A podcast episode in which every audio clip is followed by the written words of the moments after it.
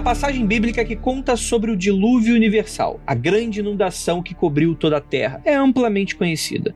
Contudo, o povo hebreu não foi o único que narrou sobre esta catástrofe que quase exterminou a vida humana do planeta, dizem. É bom dizer, é, é dizem, né?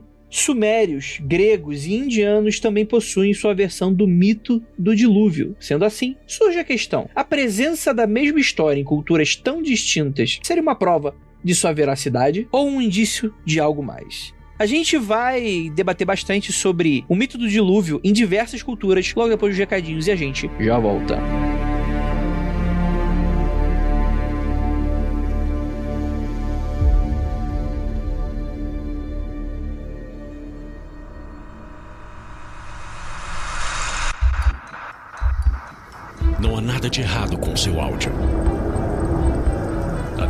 Agora através dos seus sentidos. Estamos preparando você para o que vai acontecer nos próximos minutos. Além do que conhece por tempo e espaço, o contato com algo além. Não conte para ninguém e nunca olhe para trás, pois este é Mundo Freak Confidencial.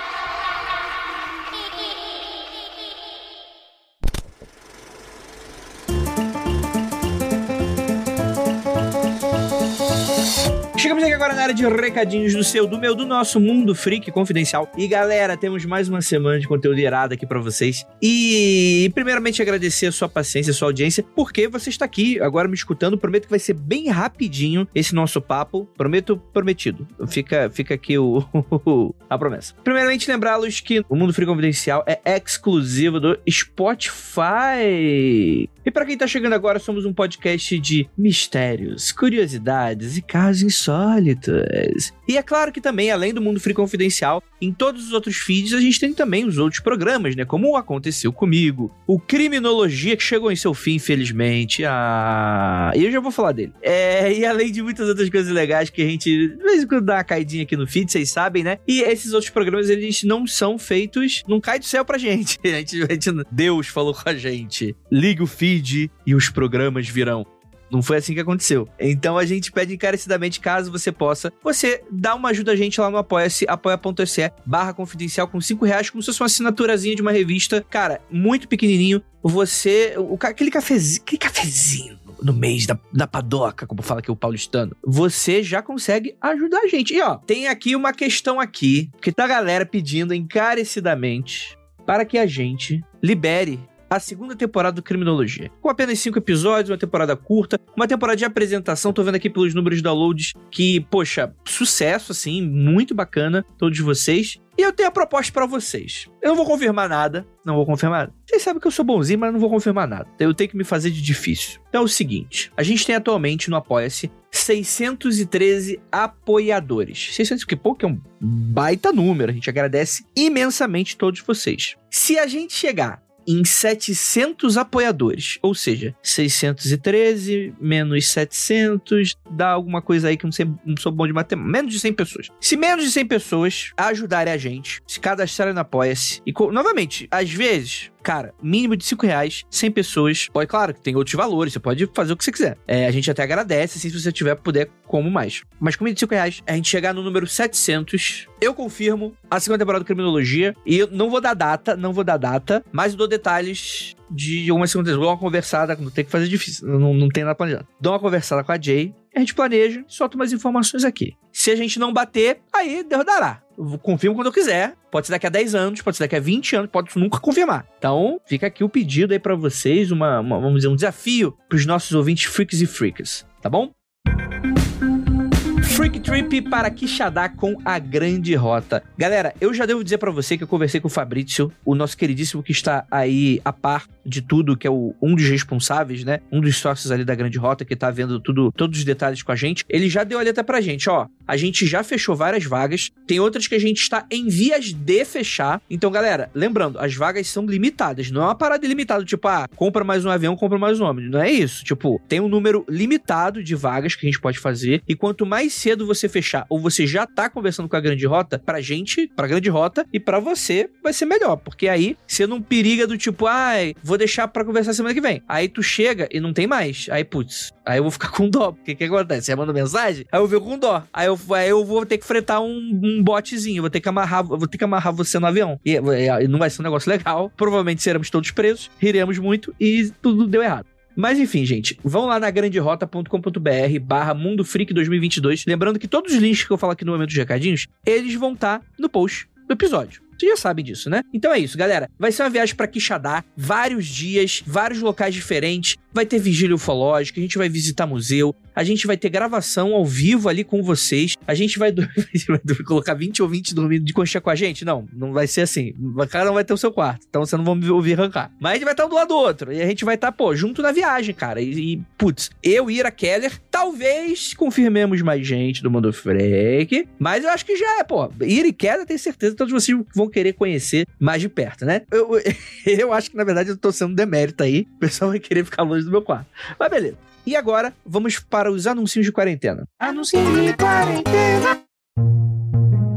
Olá, sou Milena Fogaça. Sou mãe, artista visual e trabalho com atendimento ao público. E ela tá com um pequeno empreendimento que é o seguinte, galera. A Milena faz sais de banho que podem ser usados no chuveiro e ela fala inclusive que pretende aumentar para outros tipos de produtos de banho. Ela faz sais com aromas para aromaterapia e cuidados com a pele. Os produtos são 100% artesanais entregue em todo lugar de São Paulo. Não sei se é isso mesmo, se você for de fora de São Paulo, entre em contato com ela para ver se ela faz uma exceção para você. E ela também faz sais com aroma sob encomenda e fala bastante sobre autocuidado, perfuma a pele, o ambiente e o coração. Então, sigam lá no Instagram, instagram.com barra grains d'amour.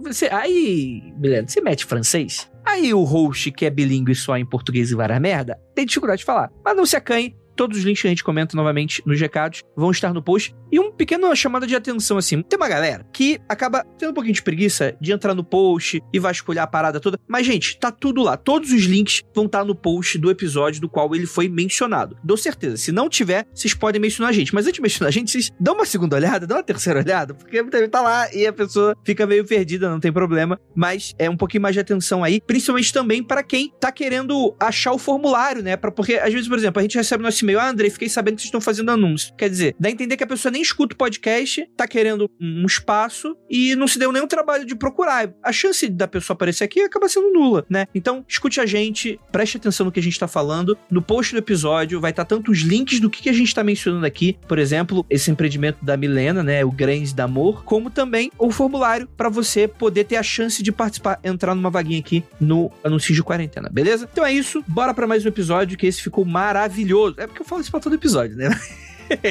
Você tem que acreditar em mim, mas ficou muito maravilhoso. Então é isso, bora lá.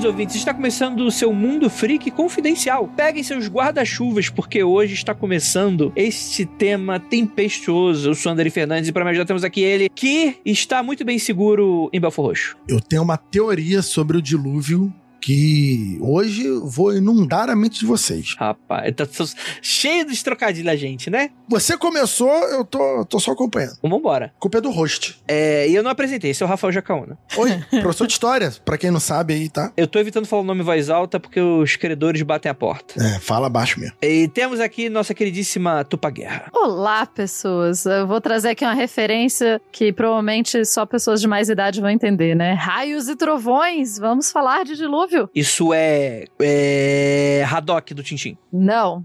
É o Dr. Vitor do Castelo Ratimbu. Poxa, mas o. Mas o Haddock também fala isso. Haddock também fala isso. Mas ele é, era rabugento. Por isso que eu me identificava com ele.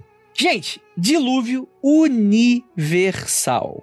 É muito importante a gente salientar que a gente não é cristão. Acho que se você já escutou algum Mundo Free Confidencial antes, isso ficou meio implícito. Eu acho que, assim, eu, eu tô falando meio que por mim, mas eu acho que o pai e o Rafael, não sei se eles se consideram cristãos, mas eu imagino que talvez vão para um lado do cristianismo que não, sei lá, pregam um terraplanismo, né?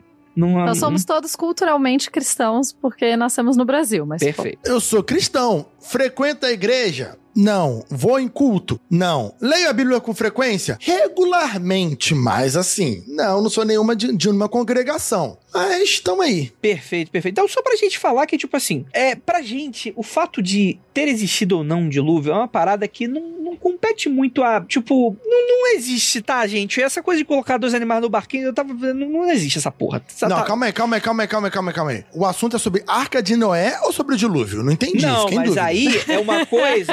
existe uma questão aí, uma conexão sine qua non entre esses dois elementos. E aí. Não, não, não, não, não, não, não, não. Tudo bem, se você estiver falando da Bíblia, do cristianismo, sim. Mas quando você começou o assunto, você começou abordando pelo o dilúvio de várias culturas. Não, eu concordo com você, estou concordando com você. Não, não, não vamos brigar concordando. Vamos brigar só. Eu te dou uma picaretada na cabeça quando a gente vai discordando. Não é esse momento agora, nesse, nesse exato momento. O que eu estou falando é que, pra muita gente, só tem um dilúvio que aconteceu. E pra essas pessoas eu tô falando a mensagem. Nós não somos especialistas em teologia. Então, a única que pode falar mal da igreja com propriedade é Tupá Guerra, que esteve em convivência com padres durante tempo suficiente. Sim.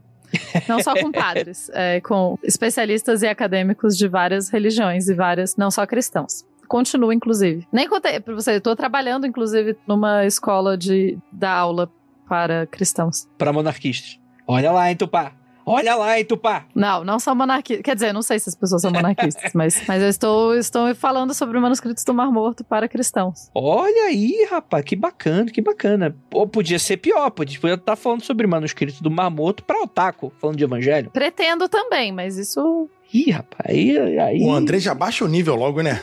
É, mas aqui é, aqui é importante é baixar o nível, gente. Cara, ma- mas é um negócio impressionante, né? Você ter mitos semelhantes em diversas culturas trouxe pra gente, e aí eu vou perguntar pra vocês e tal, que são pessoas mais acadêmicas do que eu, que existiu uma moda nos últimos séculos que era o tal da religião comparada, em que as pessoas é, ligavam as religiões através do mundo por suas semelhanças e convenientemente esqueciam as diferenças. O que fazia com que parecesse que todo mundo, na verdade, estava acreditando em uma coisa só, né? Eu acho que, por exemplo, talvez mais próximo aí da galera que gosta mais de cultura pop e tal, a gente tem o, o monomito do Campbell, que bebe muito, por exemplo, desse tipo de fonte e tal, que meio que faz uma unificação de todos os mitos, etc e tal. É seguro, mesmo eu não sendo acadêmico, afirmar que meio que essas hipóteses meio que caíram por terra através do, do enfim, do avanço, né, do conhecimento e dos estudos e das ciências, principalmente as ciências humanas, a, a antropologia, a sociologia, a história em si, né? Eu tô falando correto ou estou falando uma groselha inacreditável? Não, você tá. Não, tô o quê? Tô, tô o quê? Você tá... Você tá correto. Ah, beleza. Ah, tu pode dizer que você tá correto. Eu acho que depende. Você foi tão genérico que eu não entendi muito bem o que você quis dizer, entendeu? Então eu não posso nem dizer que é correto ou não é. o meu eu- ponto, Rafael Jacaona, é que teve gente que, ao descobrir que existe, existe essa figura de mito, esse símbolo do dilúvio, em diversas culturas e mitologias, isso provaria de que aconteceu um dilúvio universal.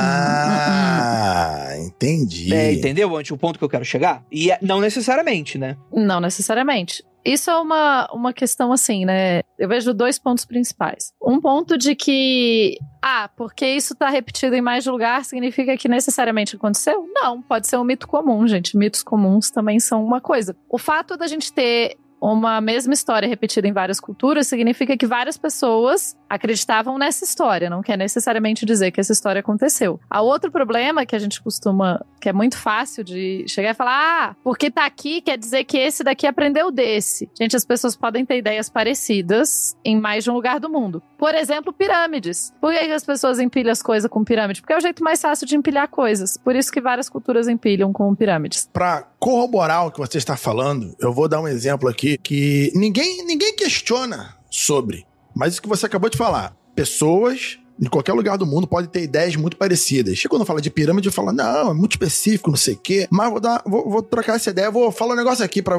todo mundo. Arco e flecha. Perfeito. Esse tá esse exemplo. Várias comunidades do mundo, em lugares completamente diferentes, da América, do Sul, do Norte, a Europa, a Ásia, a África, tem em algum momento, arco e flecha, não quer dizer que elas trocaram ideia e falaram: caralho, aí, pega essa varinha, estica aí, amarra não sei o quê. E... Não, elas desenvolveram arco e flecha por quê? Por porque desenvolveram, né? Aí cada uma tem seus motivos. E ninguém fica falando que quem deu arco e flecha pro ser humano foi os aliens. Não, os aliens vieram e deram arco e flecha porque o alien estava usando um arco e flecha. Aí o povo viu ele usando arco e flecha e aí começou a imitar o arco e flecha do alien. Por isso todo mundo tem arco e flecha. Não, o pessoal faz isso com pirâmide, faz isso com dilúvio, mas não faz com arco e flecha. Então, é um detalhe importante. Outra coisa que costuma usar muito para justificar e comprovar, entre aspas, essas coisas não comprovam, tá, gente? Mas é a coisa, ah, porque mais de uma cultura usam o número 4, então o número 4 necessariamente é sagrado. Talvez seja, nem tô, não quero entrar na religião de ninguém aqui. Depende de quem, né? É, mas assim, o número 4 é um número bem óbvio, dependendo de onde você tá no mundo, para associar com coisas do tipo quatro estações, quatro fases da lua e tal. Então, assim, é, não é assim grandes, nossa, que impressionante que mais de uma cultura usa o número 4. É, mais de uma cultura observou aí o bulto. E... Pro Japão, 4 é o número da morte, né? É um número, é. número de azar, inclusive, né? Então depende, né? O Japão, inclusive, que eu cito sempre o exemplo, né? Geralmente figura solar são muito associadas ao masculino, ou a deuses masculinos, e no Japão é uma mulher, né? Uma deusa. Você tá dizendo que os japoneses são tudo, tudo do contra, é isso? Olha, é, quando tu para pra analisar assim, né? Mas isso são águas passadas. Já diria o nosso querido William Oliveira que fez essa piada aqui, porque vamos voltar a falar de dilúvio. Mas, apesar disso, eu tenho uma provocação para fazer para vocês. Porque lendo a pauta, eu estou enveredado a acreditar que não que tenha acontecido um dilúvio, mas mas tem coisa aí. Rolou, não, rolou um. Como é que é? Cada conta aumenta um ponto? Como é que é essa história aí? Isso, rolou uma enchente e a galera foi aumentando. Rolou uma é enchente braba no interior do Rio de Janeiro, em Belfor Roxo. Rafael Puts. contou para mim, eu gravei um podcast sobre. O cara brasileiro que tá morando nos Estados Unidos e escuta podcast brasileiro em português, escutou, contou para um americano, o americano difundiu e de repente o japonês tá falando do dilúvio. E acho que rolou isso aqui e a gente vai debater isso. Eu queria muita opinião de vocês, que vocês vão dar em seguida. Vamos entrar aqui mergulhar na pauta.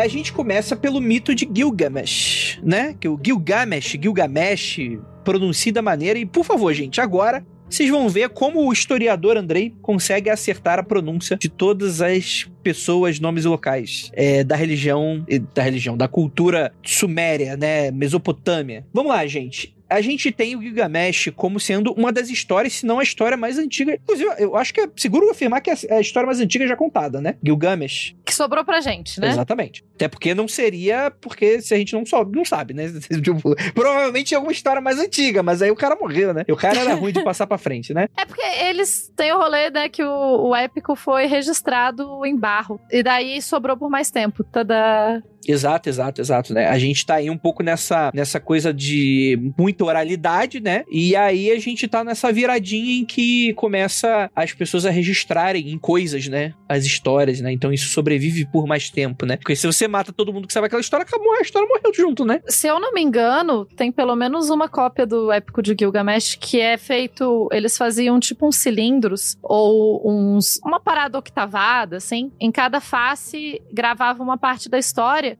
e daí dava para usar para imprimir mais. É genial. Perfeito. É, tipo, é, é, a prensa antes da prensa, né? Isso, é a prensa em rolinhos. Muito, muito, muito maneiro saber disso. Eu acho que o, o, o, texto mais antigo era uma nota fiscal de alguém comprando cerveja. Não tem um lance desse? Tem um texto muito antigo. Provavelmente alguma parada de comércio. Agora, se era comprando cerveja ou comprando bar, comprando alguma coisa. Cara, tenho quase certeza disso, mano. Se eu estiver errado, ouvintes, ignorem. Vocês não podem acreditar em tudo que você escuta no podcast. Fica de lição para vocês. Não é tão antigo, né? Porque já é pergaminho e tal. Tem um pergaminho dali do século I, mais ou menos, da Era Comum, que é uma pessoa convidando pra festa e falando para trazer vinho. Eu acho genial. Perfeito, perfeito, perfeito. A gente tem nessa epopeia de Gilgamesh um emaranhado de histórias que formam aí essa epopeia. Que a gente tem esse personagem, o Gilgamesh, que seria um ser, né, muito poderoso, né? Tão poderoso que ele fazia certas injustiças com a galera, né? Roupava a esposa de uma galera, era violento, né? Por aí vai, né? Mas a ideia é que a gente vai focar num pequeno recorte dessa epopeia que fala que em dado momento o deus é conta para Utnapishtim, e não me façam revelar novamente esse nome, Conta pra ele, o E chega, chega, é, que era um deus, e o, esse mano aí, que era um senhor de idade, um velho sábio, que é um, era um mortal, né, era um humano, e ele acaba recebendo a notícia de que, ó, os deuses, eles estão meio pistola, vai rolar aí uma, para, uma destruição aí envolvendo dilúvio. Então, o sábio é incumbido da tarefa de construir uma grande embarcação para se salvar junto de sua família. E assim ele o fez, a chuva trouxe uma inundação de modo que não havia mais terra firme. E por fim, quando as chuvas cessaram, o Utnapishpishpich envia uma águia que o ajuda a descobrir que há terra firme novamente. E a história desse mano parece se repetir em muitos outros mitos, né? E eu acho que isso já sinalizou pra galera que tá escutando agora umas diversas similaridades aqui, né? O que é, é bem conveniente, né? De, de, de, se falar, né? Então, Andrei, deixa eu, deixa eu levantar uma questão aqui interessante sobre isso. Fazer aqui o advogado do cristianismo, que eu se precisasse. Não, não tô, eu não tô atacando ninguém. Você que tá Não, dando, eu sei, eu sei, mas eu, eu, gosto muito, inclusive, eu acho que tem tanta similaridade que, que, enfim, pode ser que o cristianismo copiou, pode ser que o cristianismo passou uma cópia pele e tal. Mas tem um argumento de um pastor de youtuber que se chama. Agora sim. Agora, Agora o, sim. aumentou o nível de uma maneira inacreditável. Rafael, por favor, traga. O nome dele é. Ele é um pastor e ele é arqueólogo. Tem um canal no YouTube com 2 milhões de pessoas aí inscritos, só para dar referência. Não quer dizer que 2 milhões de pessoas quer dizer alguma coisa, mas só para referência que não é desconhecido no sentido de YouTube. Ele disse o seguinte: que essas histórias de outras culturas são muito parecidas, não quer dizer que a Bíblia copiou. Porque ele vai citar um pedaço lá da Bíblia que diz que tudo é inspirado em Deus e tal. E aí os outros povos só interpretam de forma diferente o que a Bíblia já contou para aqueles que escreveram ela, entendeu? Então, por exemplo, o que ele quer dizer basicamente é que, por exemplo, se existe a história do dilúvio, é uma prova que ele existiu, mas todos os contos das outras culturas é uma interpretação daquilo que Noé viveu, de fato só que com outros nomes, as outras culturas que copiaram a história dos hebreus. E aí ele vai usar o argumento. É, o argumento dele é que ninguém copia o que é falso, todo mundo copia o que é verdadeiro. Caralho!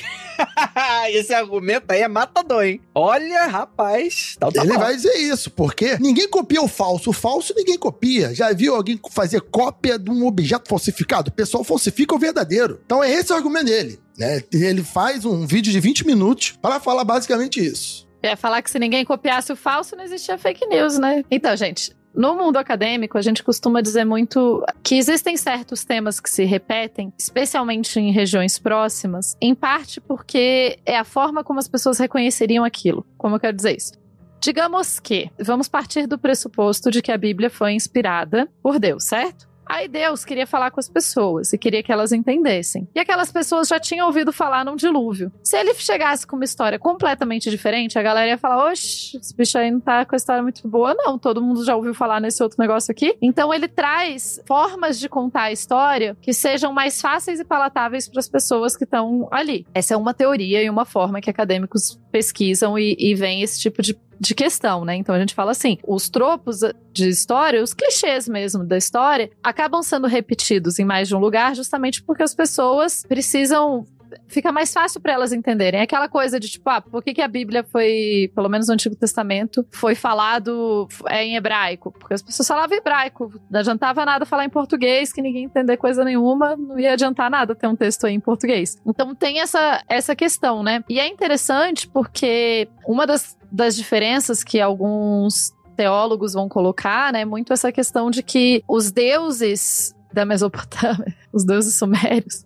Eu já tem a piada de que você já viu os deuses dos sumérios? Até os deuses lá são demônios, gente. Nada lá era legal. Nossa. Né? É porque esses deuses, eles criam os humanos para quê? Os deuses, eles chegam à conclusão que é palha trabalhar, errados não estão. E daí eles criam humanos para trabalhar para eles. É para isso aí que eles fizeram humanos, para trabalhar para eles, né? Nunca foi uma coisa muito legal, assim, tipo, é, não gostamos de trabalhar. E daí eles ficam bravos com os humanos e criam, fazem o dilúvio. É isso. Se eu não me engano, o dilúvio é porque os humanos estão fazendo muito barulho. Isso, caralho, velho. A gente fez essa galera para trabalhar e eles ficam fazendo barulho. Isso aí me lembra aquela história do padre, aquele filme documental chamado Beowulf, que o Grendel vai lá matar as pessoas no salão porque tem muita, muito barulho. Tá vendo? É isso aí, referência. Então, ah, os humanos ficavam fazendo barulho, os deuses ficaram tipo, caralho, velho, barulho bagaralho, a gente precisa que essa galera pare. Dilúvio. E essa não seria a lógica do dilúvio para Noé, né? A história bíblica ela vai trazer outra questão, ela é um pouquinho diferente.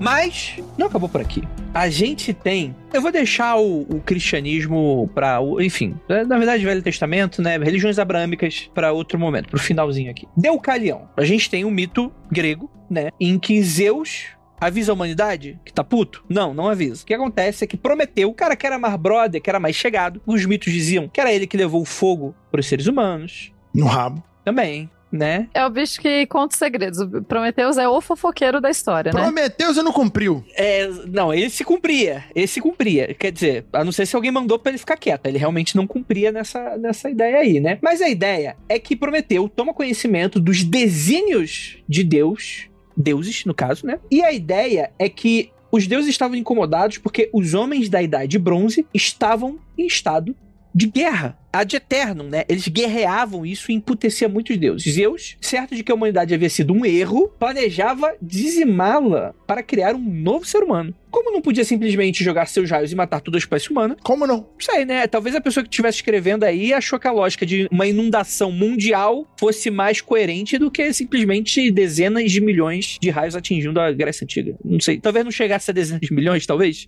Acho que não. Enfim, porque segundo alguns, isso seria ruim para os deuses, né? E o Zeus chega pro seu brother Poseidon, o senhor dos mares, e aí vocês já devem entender o que aconteceu, né? Poseidon seria o responsável com que as águas invadissem a terra firme. Então Prometeu, ligadão, comunica para o seu filho Deucalião, que era considerado justo, destacando-se dos demais pela sua bondade. Então, o Deucalião constrói uma arca para proteger a sua família das águas que estão por vir. Cada vez que eu leio uma história dessas, eu tô cada vez mais encabulado. Porque claramente a gente. Sabe aquele, aquele lance que vazou a prova e aí todo mundo tá com a resposta igual?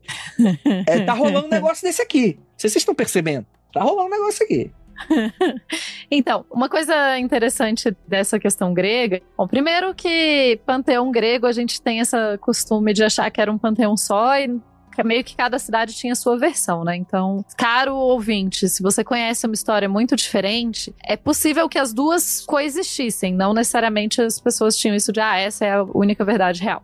Aqui, essa história do Prometeu é uma história que se passa na Idade do Bronze. Teoricamente, existem cinco idades da humanidade. Então, vocês têm a Idade do Ouro, da Prata, Ouro, Prata, Bronze, Heróis e Ferro. A gente está vivendo na Idade do Ferro, que é a pior, é sempre a gente tá vivendo na idade pior, tá, gente? É, esse tema das quatro idades do mundo, ele se repete em vários outros textos de várias outras culturas também, para mostrar que não é só o dilúvio que se repete. A história do Salvador que nasce de uma virgem também se repete em outros lugares. Enfim, é o que a gente chama de tropos literários. É tipo, é um clichê literário que acontecia muito em textos religiosos da antiguidade. E a história das idades do mundo tem a ver com isso. Então, tipo, a primeira versão dos homens, dos seres humanos, seria a idade de ouro, eles eram perfeitos, maravilhosos maravilhosos. Aí eles caem. Aí chega de prata, depois a de bronze, que é essa que é acabada com o dilúvio, né? Sobra só um. E daí você vai ter a idade dos heróis. Por que, que a teoria principal de por que, que tem a idade dos heróis é porque, pensa assim, né? Você tem ouro, prata, bronze e ferro. E heróis que é uma, uma classificação que não faz muito sentido. O problema é que as histórias dos heróis, elas não combinavam para ter acontecido na Idade de Ferro. Porque se os heróis são heróis, eles são incríveis, eles não podem estar na Idade do Ferro. Então eles vão lá para idade, para uma idade própria, um período próprio quando existiram os heróis. E daí todas as histórias de heróis gregos que a gente ouve. Então, o dilúvio seria para acabar com já a terceira versão da humanidade. Você vê que os deuses já resetaram várias vezes a humanidade. Eu nem tiro a razão deles. Eu tiro. Fizesse melhor. Inclusive, é interessante que essas datas aí, essas divisões, ferro, prata, bronze e tal, herói, elas não foram feitas durante, assim como os historiadores criaram Idade Antiga, Idade Média, Idade Contemporânea, Idade Moderna, essas coisas são criadas depois dessas idades terem passado. Então, a galera que vivia lá na Idade dos Heróis não falava, ah, eu vivo na Idade dos Heróis. A Idade dos Heróis, se não me falha a memória, é ali em torno de mil a mil e quinhentos anos antes de Cristo. É uns mil e poucos anos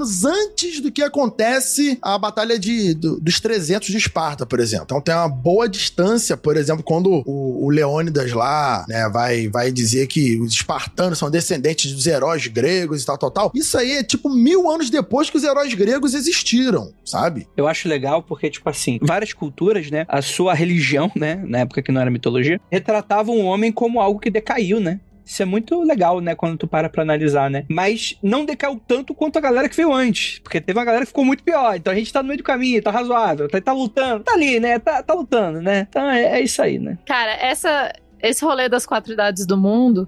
Nossa, faz muito tempo que eu estudei isso, eu estudei isso na graduação. Mas é muito interessante a, a ideia toda dessa. Tipo, tem uma coisa boa, aí cai, aí tem outra coisa meh, cai, né? até chegar na gente. A gente sempre tá no pior. Sempre quando escrevem, a gente tá no pior, assim, sem exceção. Toda vez que o texto sobre isso é escrito, a gente tá no pior. E isso também aparece ah, nas yugas, da Índia, que também tem essa ideia, né, de, das idades relacionado com divindades e também, só que no caso de algumas culturas mais do Oriente, isso seria um ciclo. Então você tem, tipo, a melhora, né, um pouquinho pior, um pouquinho pior, um pouquinho pior, péssima, aí reseta e volta para melhor e fica nessa, nesse ciclo sempre. Já para os gregos e especialmente para o judaísmo e tal, não tem esse rolê de voltar para o começo, né? A gente está só piorando até acabar.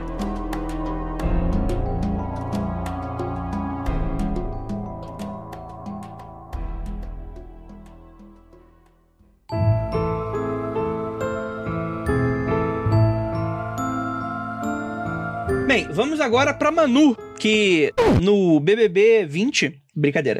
É, a gente tá falando aqui do Sapata Brahmana. A gente vai pra Índia agora. A gente tem o, esse riquíssimo e antigo resquício, né, de registro, né, que é a menção do dilúvio universal com base na história de Manu, que é avisado por um avatar do deus Vishnu, um peixe, né? Certa vez o Manu, ou Mano, é, acho que Mano fica só. Chegou o Mano lá na minha quebrada. Como é que é? Tava com os Acho- meus mano lá na Isso minha aí. quebrada, chegou lá. Então, ele tava ali no rio, chegou Vanderlei, o peixe, Isso, Vanderlei o peixe. Vanderlei.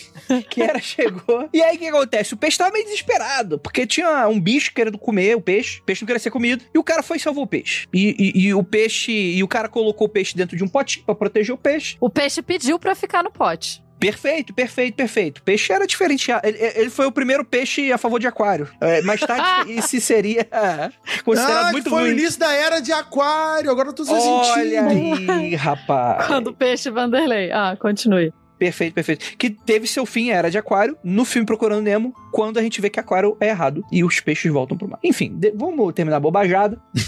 a, a ideia é que salva o peixe, né? O, o peixe começa a falar, o cara, o humano, olha pro Vanderlei e fala que ideia errada é essa que você tá falando. O peixe pede, assim, para que ele o defenda. Em retribuição pelo seu ato de bondade, Vanderlei, que na verdade aqui o nome original é Matsia, avisa Manu sobre o dilúvio e também adverte que ele construa uma embarcação. Isso tá muito esquisito, né? Que Tá peixe muito- cagueta. É, rapaz. Então ele segue as instruções e navega até o pico de uma montanha lá, Andrei, esse é de qual cultura mesmo? a Índia. E aí eu te falo, vê se isso aí não faz sentido. Ele soube através da, da família do Poseidon que ia ter um dilúvio, Perfeito. né? E aí o peixe bateu a planta e falou assim: olha aí, eu escutei um bagulho lá na minha quebrada. Eu tava com os meus mano, né? Tava com a galera que trabalha ali no, no- na cozinha do Poseidon. Aí eu conheço um cara que trabalha ali que é. pá. É Rádio Peão. O nome disso é Rádio Peão. É, exatamente. Isso aí faz todo sentido pra mim. Gostei. Perfeito, perfeito, perfeito. Então, peixe, né? Vanderlei dá as instruções e o homem, o Manu, navega até o pico de uma montanha. E lá ele amarra a embarcação numa árvore para esperar o fim do evento. E aí teriam essa, também essas questões de os homens escolhidos para se salvarem, tal como os sábios das outras culturas eram aqui também sábios. Né? Isto é, todos eles eram prudentes, o que permitiu que fossem elegíveis para sobreviver, ao contrário dos ímpios. No mito do dilúvio, há sempre essa ideia de uma segunda chance, né? E isso é muito doido quando para pra analisar, né? Realmente, quando a gente estuda história na escola, que talvez seja a única recordação que os ouvintes que estejam escutando o Mundo Freak lembram, né? A gente estuda muito a questão pelas caixinhas, né? A gente primeiro começa. Tipo, é claro que a gente entende também como uma seta, porque o tempo passa e a gente vai chegar onde que a gente chegou hoje, né? Grande parte desse ensino também é para, enfim, a gente descobrir de onde a gente veio. Mas geralmente, beleza, vamos abrir aqui a caixinha da Grécia. Então existiam os gregos. Agora a gente vai abrir a caixinha dos romanos. A gente entende que os romanos pegaram muitas coisas dos gregos, mas porque eles eram muito próximos correto? E aí, às vezes, a gente aprende um pouquinho ali sobre países asiáticos, muito pouco, mas aprende alguma coisinha. A gente vai pra Europa, como se fosse, né? Essa ponta da flecha vai direto, né? Europa, né? Não existiam outros locais, né? Aí aprende um pouquinho sobre África, aí vai direto pra América Latina, né? E por aí vai, nos Estados Unidos, etc e tal. Mas isso eu acho que isso, isso deixa bem claro, bastante claro, que todas essas culturas entraram em contato entre si. É muito doido quando tu para pra analisar que provavelmente existiam cidades que existiam gregos, indianos, sei lá, desculpe a ignorância, mas salva aí as diferenças temporais de várias culturas, né? Tipo, os sumérios provavelmente não devem ter conhecido uma outra galera, né? Mas em dado momento ali rolava com os seus próximos e não tão próximos assim, porque a gente também imagina que como só existem barcos super tecnológicos e aviões modernos hoje, é só agora que as pessoas viajam, mas as pessoas viajam, só demorava muito mais, né? Mas as pessoas viajavam, né? Então você imagina que existia toda essa relação. Eu acho isso muito incrível, porque isso tira a gente dessa questão das caixinhas e vê que, na verdade, o ser humano é um grande puxadinho geral ali e que não existe essa parada, por exemplo, se um lugar que só tinha branco daquela cultura lá, no outro só tinha indiano daquela cultura lá. Não, tipo, todo mundo bebê de todo mundo, né? É, então, é, sobre esse detalhe, você tá certo. E esses contatos aconteciam com muita frequência nos reinos, em países que eram de limites, né? Por exemplo, quem era ali da Itália, o que a gente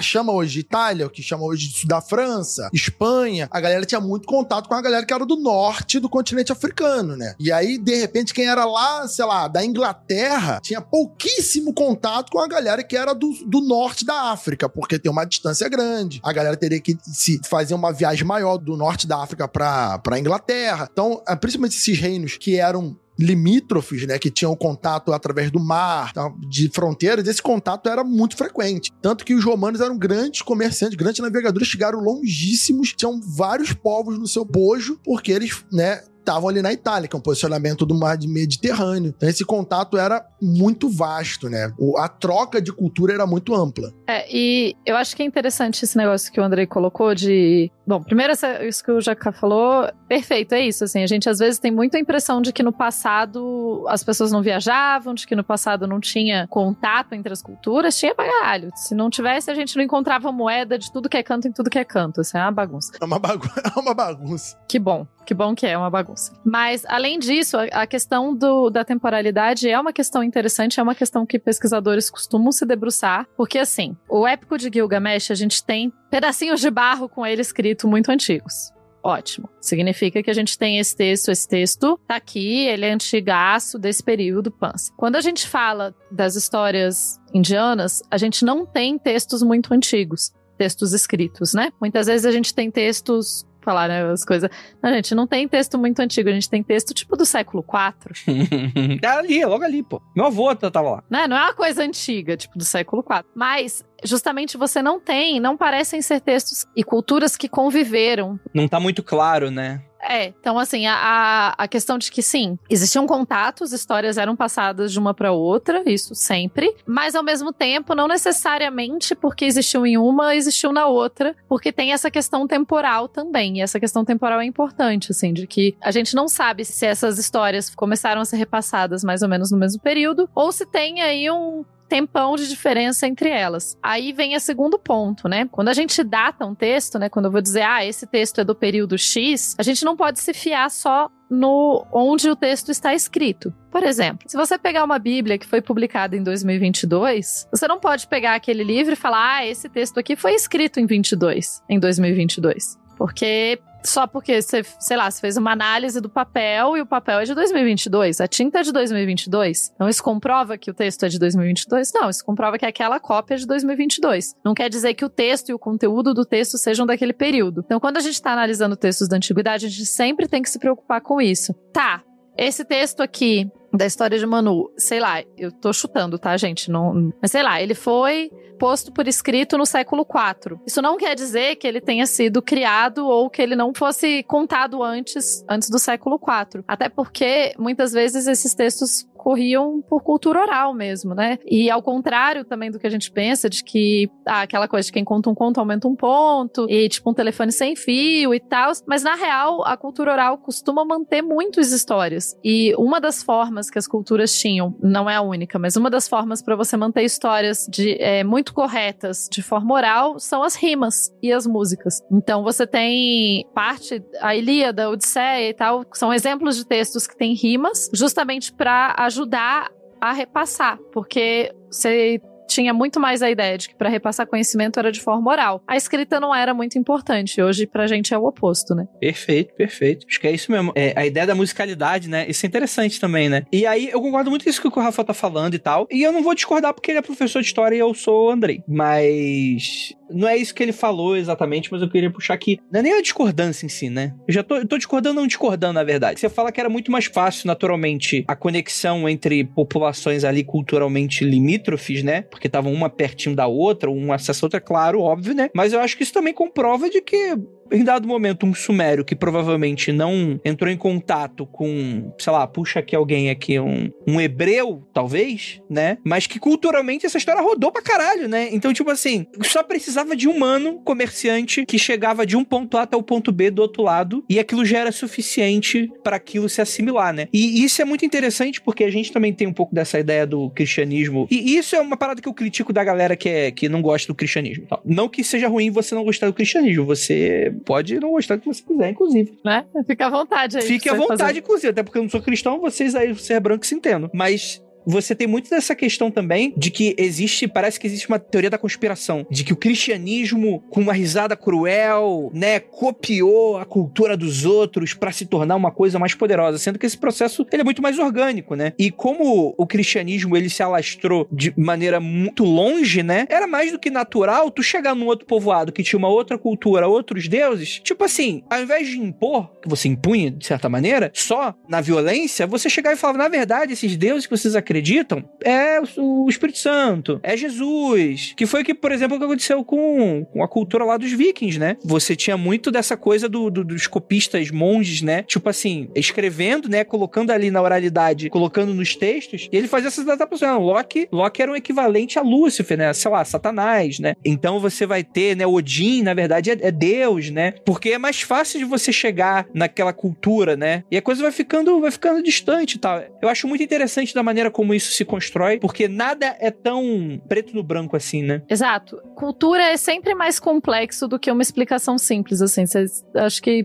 dá sempre para desconfiar quando as pessoas falam, ah, mas foi, essa é a explicação. Você fala, essa, essa explicação é tão pouco curta, né? E essa ideia da grande conspiração do cristianismo para atacar todas as outras, ela não leva em conta justamente a complexidade do dia a dia da cultura, assim, que você não precisa, às vezes, de uma grande conspiração pra merda acontecer ou para coisas acontecerem Assim como você não precisa de uma grande conspiração para o dinheiro controlar o mundo no momento, você não precisa de uma grande conspiração para uma cultura ir se apropriando da outra. Não quer dizer que alguém, né? Eu gosto quando falam dessa história, né, do cristianismo, eu sempre penso, ah, você imagina tipo um conclave assim, todos eles, ah, tem uma ideia, vamos, né? Tipo, vamos pegar esse mito aqui e dizer que na verdade era de Jesus. Hum, que ideia brilhante. Não, não foi assim. Foi muito mais orgânico e foi acontecendo ao longo de séculos. Para a gente gente hoje em dia parece, você olha para trás e fala, ah, é óbvio, tá, mas essas, essas mudanças elas ocorreram ao longo de séculos, elas não são mudanças de uma hora para outra. Parece uma comunidade do Orkut, né? Tem uma moderação, se todo mundo quiser entrar, vai ter que seguir essa regra. Aí tem lá, clicar no checkbox, tipo assim, leio e aceito as regras em termos de condições, e a partir daí todo mundo virou cristão. Isso. Né? É, é, não, não é funcionando dessa maneira, claro, né? Mas eu acho que, inclusive, o cristianismo deve ter se mantido muito próximo do que ele era antigamente, não tanto, inclusive, né? Que a gente sempre cita aqui, né? Mas, tipo, principalmente porque, como tem ali o escrito, né? Aí é difícil tu falar que não é verdade, né? Então talvez fica de tábula rasa ali pra algumas questões morais, etc. Mas tirando isso, bicho, você vem pra cá e fala que a mula sem cabeça foi a mulher que traiu o padre, né? Tipo, você fala que o bicho lá, na verdade, é um demônio, né? E, e isso vai caindo na cultura e vai se modificando, né? Só vou adicionar uma coisa aqui que, antes que eu esqueça. A Tupá comentou sobre os sumérios, né? E a Tupá esqueceu de falar, ou melhor, a Tupá conspiracionou, não não citaram um fato sobre os sumérios que eles são, eles são alienígenas, tá? Eles não são deuses, não. Tá? Tô de olho em você, Tupá. Entendi tudo, tá? Entendi. Você sabe que eu adoro essa teoria de alienígenas, né? Ah, adora. Eu, eu sei disso. Nossa, tem uma parada que me deixa feliz. É essa teoria de alienígenas. Quando a gente gravou com de Eram Deuses Astronautas, foi, é muito interessante que esse talvez seja um dos episódios que a gente mais recebeu hate de, do público, assim. É mesmo? De verdade, assim. Tipo assim, os céticos são chatos? São. Os believers são chatos? São. Mas esse lance do eram deuses astronautas, isso tá tão dentro, tá, tá, instalado tão profundamente no senso comum da galera, do tipo, não precisa nem ser, ser muito crítico, tipo, é, é uma parada tão que se auto-explica do tipo, não, realmente, as lacunas de por que a gente não entende como foram construídas as pirâmides, sendo que várias das coisas a gente já entende, você só não se atualizou ainda, o Bocó. as pessoas realmente acham que existem grandes lacunas com relação a isso. Foi como você falou, né? Tipo assim, por que, que o arco e flecha não é considerado algo de um alienígena, né? Quer dizer, é muito arbitrário o que as pessoas consideram ou não, né? Tem que ser aquela coisa incrível que eles não sabem como ser explicado, porque afinal de contas, hoje somos seres evoluídos, tecnologicamente avançados, um Isso. povo daqueles nunca teria conhecimento, né? Sendo que conhecimento se ganha e se perde a todo momento. A todo momento tem alguém descobrindo uma coisa nova que vai se perder. Sem contar que se, se esse negócio foi feito há dois mil anos atrás, gente, é porque as pessoas tinham conhecimento para fazê-lo. Deixa eu contar esse segredo pra vocês. Outro dia eu fiquei bobo que eu tava lendo um artigo é, gringo falando sobre como os antigos egípcios utilizavam um bolor de pão para atenuar dores. Eu acho que era algo nesse sentido, assim, que era é basicamente a origem da penicilina, né? Que é o, o mofo, né? O, é, o, é, o, é, o, é o bolor que a gente só vai redescobrir depois, né? Lá, acho que no, na Primeira Guerra Mundial, né? Não, obviamente extraterrestres. Obviamente extraterrestres. é que nem quando eles usavam usavam teia de aranha, que também tem há vários anos descobriu que a teia de aranha ela tem tem na sua composição coisas que podem matar bactérias, tá ligado? Então a galera também usava teia de aranha para colocar em ferimentos, em cortes. E funciona. Por quê? Não sabe mas funciona. Eu gosto do quando me fala assim: não, mas olha essa pedra aqui que cortaram reta, é impossível alguém cortar uma pedra dessa sem um laser, não sei o que. Eu falo, cara, isso é uma parada que humanos estão fazendo há um tempão, é cortar pedra. Cortar pedra não é uma tecnologia mística. Cortar pedra é um negócio que as pessoas conseguem. Realmente, tipo assim, quando tu para pra analisar, tipo, tenta parar pra ver como é que se corta uma pedra de 3 metros por 3 metros. Como é que tu corta uma porra dessa? Se Ela você... quebra sozinha. Depende do tipo de pedra. Não, tudo, tudo bem, pá. Eu, deixa, deixa eu só explicar o ponto, assim. Aí eu tava vendo um vídeo do TikTok, que é onde você aprende todo o conhecimento da humanidade através, né? É, a gente chegou para todo esse momento.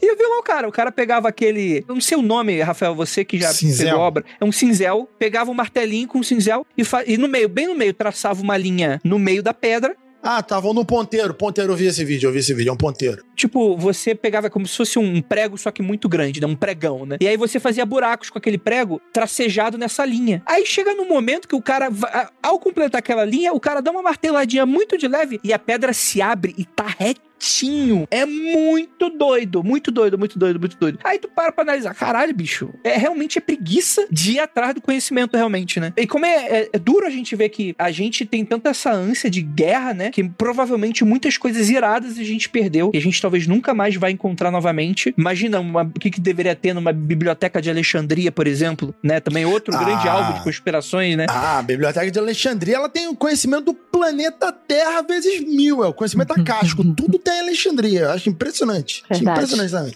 Tudo é Alexandria. Tudo, tudo, tudo, qualquer coisa, ah, Alexandria tinha isso aí. Não, eu ia só comentar que você falou, assim, né, da a preguiça de buscar o conhecimento, né, assim. E também o rolê de, ah, mas eu não sei como faz, logo, ninguém da antiguidade sabia. Você fala, fi, pessoal da antiguidade, ó, muito mais.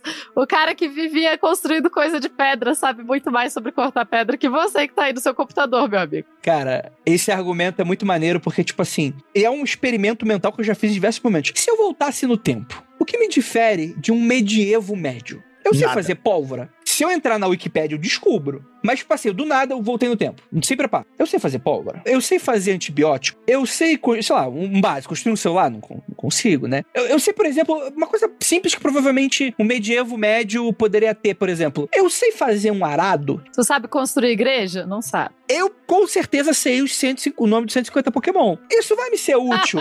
então é muito provável que na volta, no meu voltar de tempo, eu seja muito mais idiota. do- Tudo bem que medievo médio, tipo, a maioria era analfabeto, provavelmente a maioria deles não- também não conheciam tecnologia. Isso aí provavelmente era dentro de uma pequena elite dentro ali da monarquia ou da igreja que deveria ter de comer. Mas enfim, vocês entenderam o ponto, né? Não, mas, mas, o, o- mas o fato aí, Andrei, o fato aí do ponto, é essa é que nem aquela história do, do nativo brasileiro que, que foi viver em Portugal, na Europa, durante um tempo. E o, e o português que viveu um tempo com a tribo indígena, e quando eles se trocaram, eles. Ninguém sabia viver mais na sociedade que, que morava antes, sabe? As pessoas desacostumam. Isso aí é, o, é muito mais de cultura, de, de convivência, mas. Ah, claro, óbvio, Ah, sim. Só, só para os ouvintes ficar, entender é que não é, o, não é o programa de hoje, tá? Mas o meu problema com as pirâmides não é o cor da pedra, isso aí é tranquilo. O problema é como eles conseguiram empilhar elas rapidinho. Esse que é o meu problema. Eu só não sei. Eu nunca disse que foram aliens. Eu só disse que os aliens ajudaram os humanos. Mas isso aí é outra coisa. Você já ouviu a teoria de um pessoal que fala que, na real, não são pedras pedras nas pirâmides? São aerolitos. não, que eles esculpiram a pirâmide direto, só cortaram ela. Não, não. Que é tipo. a- É tipo. É, é que eu gravei um episódio esses tempos lá no Dragões sobre concreto e cimento. E daí tem umas teorias de que as pirâmides, na real, uma parte considerável não eram pedras gigantes que foram arrastadas. Era tipo, a galera fez de argamassa, tipo, o contorno da pedra e encheu de pedras menores dentro. E daí a gente olha de longe, Hum. parecem pedras gigantes, mas não são. Essa é uma teoria debatida, não tô dizendo que essa teoria Então, esse, esse- essa teoria, no caso, ela é boa, eu já tinha visto ela. O problema dela é que em outras pirâmides que desabaram, por exemplo, ou que deslizaram, não tem isso dentro. Algumas têm, outras não. Só as menores, as mais baratinhas, né? É, que, a- que o pessoal falava, ah, dá enchida aí, dá enchida aí, ninguém vai ver. Aí o pessoal dava, dava uma incrementada. Precisa ficar pronto, tem prazo pra terminar esse O negócio. nome da pirâmide era Palace 2, né? Areia de praia, pega essa areia. Mas aqui não tem praia, mas tem areia, coloca aí. E olha que eu vou dizer pra você que no Egito tinha bastante areia. Então, E tinha bastante praia de rio também.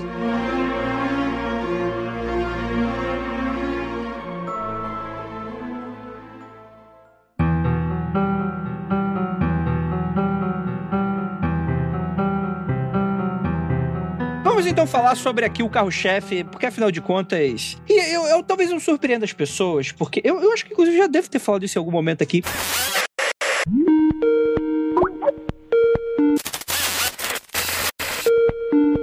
O convidado falou que só agora ele conseguiu se liberar. Porra, o que a gente faz agora? Coloca ele aí, porra. Já falei um monte de besteira, agora eu vou ficar quieto. Vambora, puxa ele aí, pai. Ih, rapaz. Jovens. Boa Olá. noite. Boa noite. Como vai, o senhorito? Bom demais, gente. E é isso, já que é isso, Andrei. Saudades. Tudo bem, tudo bem. Saudade. É, estávamos no meio de um mesopocast. Isso. Eu já falei um monte de besteira, agora pode ficar à vontade. Não, eu Tô tava- tranquilo. Agora tô tranquilo. Mas então, gente, eu fiquei sabendo que o tema é dilúvio. Eu já vou entrar dando mais um pitaco, né? Ah, Vou, vou aproveitar que eu sou o cara da, da Mesopotâmia. A grande história de dilúvio da Mesopotâmia não é Gilgamesh. ui! Eita, polêmica. Nos atualize, nos atualize. Ih, rapaz, agora veio, hein? A, a grande história de dilúvio da Mesopotâmia, na verdade, assim, o nome dele é Inumeilua Wilu, né? Opa. Que a gente dá o nome pela primeira frase, né? Que é enquanto os deuses como homens, e aí vai, é o, é o Curdeus Homo da antiguidade, né? Que na verdade é conhecido popularmente como o poema do Atrahasis, né? O super sábio. O Atrahasis, por sua vez, que vai ser quem vai dar origem a Noé. Noé vem do Naish, e Naish vem de Utnapistim, né? Naish é um diminutivo de Napistim. Né, Utnapistim Ruku, né, é o, o sabe aquele que mora longe. É inclusive quem Gilgamesh vai visitar né, no final da epopeia. Qual que é o, o rolê do Inumilu Wilu? Ele basicamente vai falar da criação do homem, da criação dos deuses menores, de como que o homem atrapalhou os deuses e de por que, que eles mandaram o dilúvio em cima dos homens. Foi porque a gente fazia barulho, não era? Não era porque a gente queria, queria traçar os anjos? quando Não, não, não. Isso aí vai ser no intertestamentário judaico, principalmente em dois Baruch, né? Isso. Que, que nós vamos ter isso. Aí já é mais do que eu entendo. Sim, aí eu já vou deixar pra topar. Quem sou eu pra falar de manuscrito de Mar Traçar os anjos? Que? É, ué. Os homens tavam, fizeram uma grande suruba. Ah, tá. Os, os, os homens queriam comer. Não, não, não, não, não, não, não, não, Calma, aí, calma, calma, calma. calma aí, calma aí. Quando você tem a segunda rebelião na Cidade de Prata, né? Que não é a primeira, é a segunda. Quando você tem a segunda rebelião na Cidade de Prata, Semiasa e suas hostes descem à Terra. Estes sim vão copular com as mulheres humanas, e aí vão nascer o quê? Os gigantes. Gigantes. né? Gigante. Por quê? Porque, em tese, quando da cópula de um anjo com um ser humano, uma vez a cada 100 bilhões nasce um Nephilim, e 999% das vezes nasce um gigante. Os gigantes saem fazendo o caos, tacando o terror. Ah, então calma aí, calma aí, calma aí, calma aí. Os gigantes e os Nephilim são diferentes? São diferentes no Kozelef. Depende do texto que você tá usando. Depende do texto que você está usando. Beleza, ok. No, no Kozelef eles vão ser diferentes. Mas não importa. Vamos voltar lá atrás pra eu falar do que eu sei. Não, não, não- Voltemos ao, ao... Eu já tô anotando aqui as paradas que eu vou falar na próxima live já. Que isso. a gente tava no dilúvio porque a galera fazia barulho. E no Milua Wilu. Né? Vamos voltar pro, pro Inuma. Que é o poema do Atrahasis, tá? O Atrahasis é o super sábio, que é o Utanapistin. Atrahasis é, e Utanapistin, na verdade, são o mesmo nome em línguas diferentes. Né? O que, que acontece? Vamos, vamos começar do começo. Você tem dois tipos de deuses, vamos colocar assim, ali na Suméria. Tá? Começa na Suméria e, obviamente, vai passar o Unicode por toda a Babilônica, todo o período paleo-babilônico. Só que a gente tem que lembrar que são línguas de matrizes diferentes né? Porque o, o Sumério é igual o Basco, né? Ele veio de algum lugar e, e ali chegou, né? Já o, o acádio, né, o, o paleo-babilônico, ele é uma língua do semítico oriental, né? Então, assim, é bem diferente uma da outra, eles aproveitam o código. É mais ou menos o que acontece com o que a gente chama tradicionalmente hoje em dia de mandarim. Ali tem uma escrita única com várias línguas que perpassam. Você tem, inclusive, língua indo-europeia ali dentro. Você tem o tocário, que é uma língua indo-europeia, era falada na China no século XIII. Mas vamos voltar lá para a Mesopotâmia. Você tem dois deuses, tá? Você tem os maravilhosos Anunnaki, tá? Que são os deuses Pica, os deuses Bala. E você tem os deuses que eles criaram para trabalhar para eles, porque eles não queriam trabalhar. Calma aí, calma aí, calma aí, João. Deixa eu falar um negócio extra aqui, porque você e a Tupá estão tão, pô, escondendo a verdade. Os Anunnaki são alienígenas, tá? São alienígenas. Sim, Lá sim, vem, sim. lá Sim, vem. sim. É, Não concorda, menino? Ô, ô, Tupá, não, não tire meu brilho, pelo amor de Deus. Deixa o cara concordar comigo. O que que acontece, né? Você tem os Anunnakis, os Anunnakis falam assim, porra, a gente não quer trabalhar. Trabalhar é uma merda, né? A gente quer fazer coisas de deuses. Anunnaki comunista, tá aí. É, é, exatamente. O comunismo é sobre não trabalhar. Eu fico feliz que isso tenha sido estabelecido tão rápido. É... O que, que rola? Os Anunnakis não queriam trabalhar de jeito nenhum. Aí eles vão criar uma segunda categoria de deuses, que são deuses menores. Esses deuses fariam o seu trabalho, eles substituiriam eles no seu trabalho, mas eles ainda não eram os seres humanos. O que acontece? Acontece que os deuses menores chegam à conclusão que eles também não querem trabalhar. Eita. E aí eles convencem os Anunnaki a criar um ser que substitua o trabalho para eles. Este ser é o ser humano. Como que eles fazem? E aí tem várias coisas que vão repassar depois, né? Toda, todos os motes clássicos que vão voltar na Bíblia, né? Barro e sangue, né? Terra e sangue. Sacrifica-se um deus, mistura-se com a terra que cria os humanos, tá? Aí beleza, os humanos vão trabalhar, os deuses vão ficar de boa, tá tudo lindo, tudo maravilhoso. Qual é o problema? Os humanos se reproduzem demais. No começo, as comunidades humanas são pequenas, então elas não incomodam os deuses. Eles fazem o trabalho e eles estão de boa. Só que os humanos reproduzem demais e as comunidades vão ficando grandes. E as comunidades humanas são barulhentas elas atrapalham as atividades dos deuses, porque eles ficam fazendo barulho, faz barulho à noite, faz barulho de dia, enche o saco, o bebê chora, trepa, é, atrapalha, entra em guerra, é uma merda. Né? E aí os deuses viram e falam: então, tá foda, foi um erro. Erramos, foi mal, erramos. Qual é a melhor forma da gente fazer isso? Aí eles fazem uma assembleia para decidir o que diabo que eles vão fazer com essa criação deles. Né? E aí, basicamente, eles chegam à maravilhosa conclusão que vamos matar todo mundo. Vamos matar todo mundo, vamos mandar um dilúvio gigante, matar todo mundo, vai ser show, vai ficar tudo quietinho, e é isso. Eu eu só diria que a lógica não tá errada. Não, é. eu não tô questionando a lógica, eu estou narrando a história, né? Aí o que acontece? Sempre tem um deus que é o deus dos frascos e dos comprimidos. Sempre tem um deus que fala assim: não, os caras são legais, os caras são gente boa tal. Então a galera já vira pra esse deus, pro Ia, e fala o seguinte: olha, a gente sabe que você vai foder o rolê.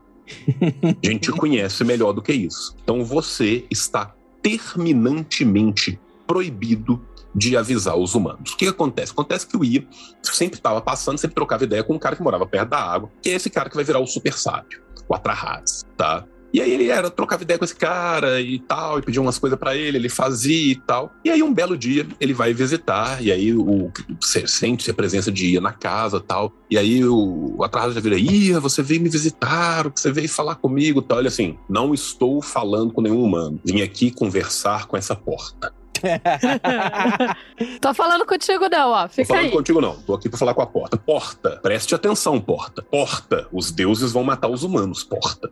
Porta, é necessário que você proteja os humanos, porta. Porta, construa um barco. E aí tem toda a história que vocês já sabem, né? Então, assim, qual foi a forma que ele fez para driblar o rolê? Foi trocar ideia com a parede, com a porta, né? A porta em si é algo muito importante para os sumérios depois para os acadianos, tanto que tem muita briga, tem muita guerra para roubar a porta de um templo, de um do outro. A porta era o lugar de comunicação. Tá? Eles entendiam a porta como um lugar de comunicação. Então, dentro do templo, as portas tinham portas que eram públicas e tinham portas que eram privadas. Nessas portas privadas é que muitas vezes se tinham os rituais de comunicação com os deuses.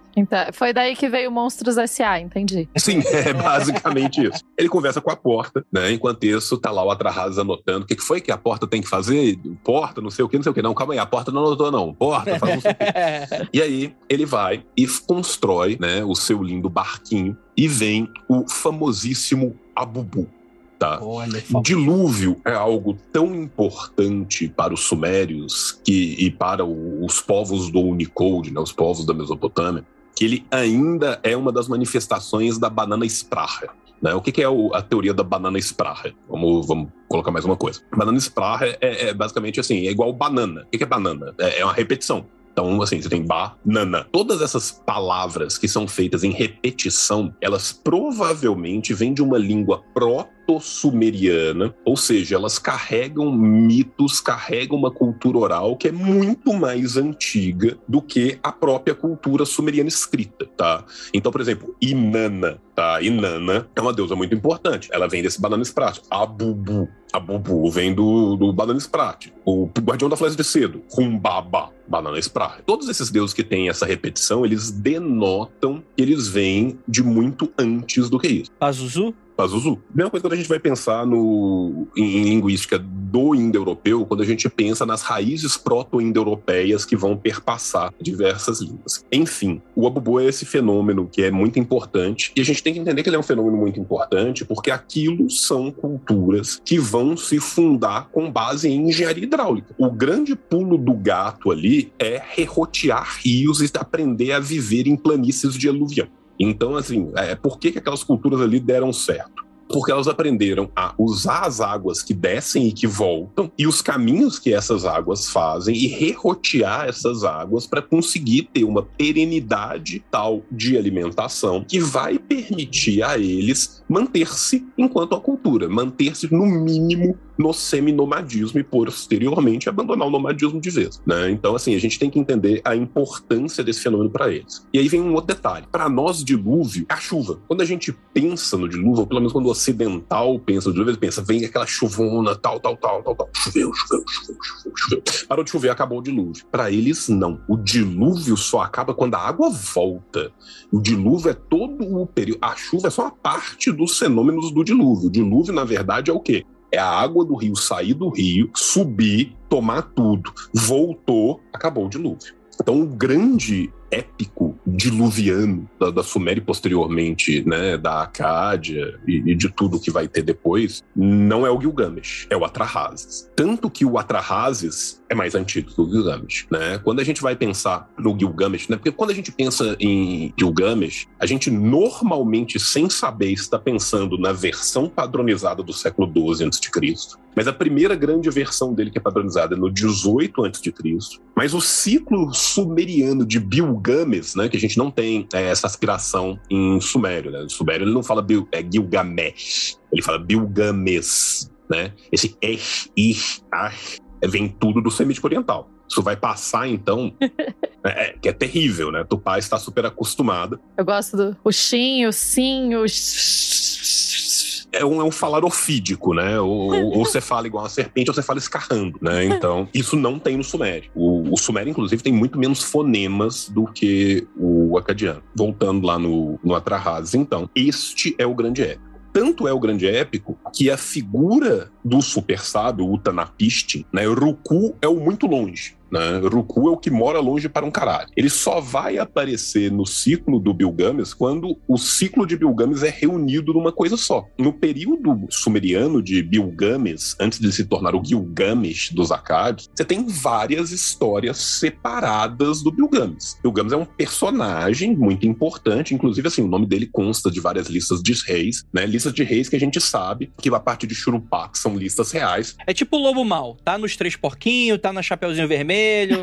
e alguém chegou e falou: a epopeia do lobo mal. E juntou tudo. Exatamente. No, no, no universo Marvel da, da, da, da Suméria, né, o, o Bill Games participava de várias coisas diferentes. Só que o Bill Games, ao que tudo indica, não foi um rei de fato, mas os filhos dele foram reis que de fato existiram, a gente tem prova material. Eles eram filhos dele? Obviamente não, eles usaram o nome de Bilgames depois, mas ele é colocado na lista de reis. E, e nesse período da, da Suméria, ele ainda era várias histórias.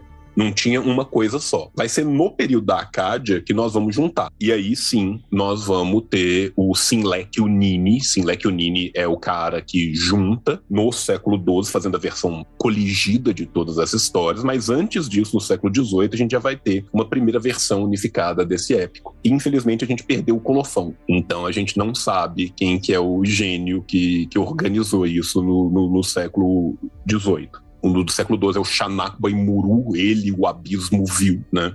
Que vai ser o, o que a gente chama hoje de um mito de Gilgamesh, o que as pessoas chamam de epopeia de Gilgamesh. Eu, eu como é, estudioso da região, eu tenho um, me dói o coração chamar de epopeia, né? Porque, assim, epopeia, é, para mim, é um, é um gênero que caracteriza muito a Elad, né? Eu posso falar de epopeia a partir de Exildo, é difícil eu falar de epopeia ali, né? Talvez na hora que a gente traduzir o linear B direito, a gente consiga falar de epopeias micênicas no século III. Ainda não conseguimos. É tipo, é tipo vulgarmente falando, né? né? Você usar a palavra como ficou conhecida e você meio que. A ideia geral é que tem uma grande história. Imagina que um historiador do futuro falasse assim, os filmes de Shakespeare.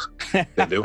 Entendi, sim, claro. Tá, em vez de falar ah. das peças de Shakespeare, ele falasse a filmografia de Shakespeare. Eu pensei que a comparação ia ser tipo se chamasse mangá de HQ e de, e de quadrinho, entendeu? Também sim, porque você está mantendo o mesmo método, você está mantendo o mesmo material. Entendi. Mas eu quero mostrar que o salto isso, é isso tão é distante. Muito grande. Entendi. O salto é tão grande que eu, particularmente, não acho que chamar de epopeia. Faça jus ao que é. é faça jus ao que é. Mas isso também vem de um ocidentalismo bizarro que você tem com, com qualquer cultura, né, do, dos montes rurais para lá. Porque, por exemplo, toda, entre aspas, filosofia que vai ser produzida pelos sumérios, pelos acadianos e por todos os povos ali daquela região, ninguém chama de filosofia. Pessoal chama de literatura sapiencial. Literatura sapiencial é igual a gente falar, tipo assim, porra, e essas pirâmides malucas da América do Sul? Obviamente, quem construiu foi alienígenas, porque gente marrom é incapaz de construir qualquer coisa, sabe? Então, assim, é muito neste, nesta toada que às vezes a gente coloca um crivo muito diferenciado das coisas. É óbvio que quando eu vou chegar, né, no século VI, no século V antes de Cristo, eu vou ter uma evolução disso que permite que aí sim eu falo, tudo bem, é uma coisa muito diferente daquilo que estava sendo feito no século XIV,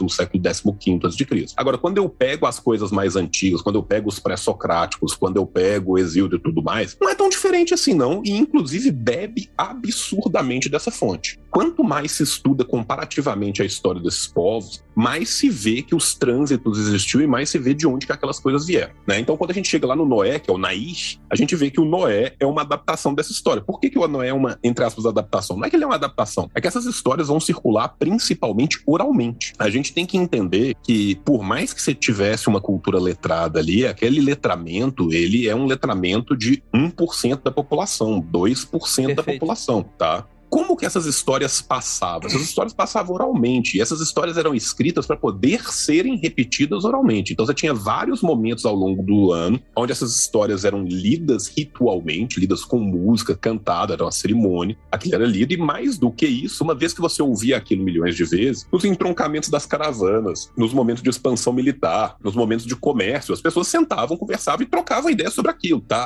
Aquilo vira um mote tão comum que boa parte das histórias da região como um todo, eles funcionam mais ou menos para quem joga RPG como se fosse mito de gnomo. O cara chega e fala martelo e não tem que falar mais nada porque todo mundo sabe as 3 mil páginas que envolvem a história do martelo. Então, muitas vezes, como a gente perdeu parte desses textos, né? E o Atrahasis é muito irônico, porque o Atrahasis é mais completo do que a epopeia de Gilgamesh, tá? O Gilgamesh é menos completo, a gente tem menos do Gilgamesh hoje, que é muito mais famoso, do que a gente tem do Atrahasis. O Atrahasis, inclusive, é uma das que a gente mais tem. A gente tem quase 75% da história, tá? Isso é coisa pra caralho. Porque qual que é o problema? O problema é que a gente não tem o material? Não. O problema é que a gente tem muito pouca gente para traduzir muita coisa, né? Existem milhares e milhares e milhares de caixa com fragmento, com tábua, com caralho A4 que estão paradas, principalmente roubadas pela Europa, né? uhum. né? Jogadas nos cantos dos museus. E que não tem gente para traduzir. Precisa de uns 10 João? Resolvia? Uns 10 João?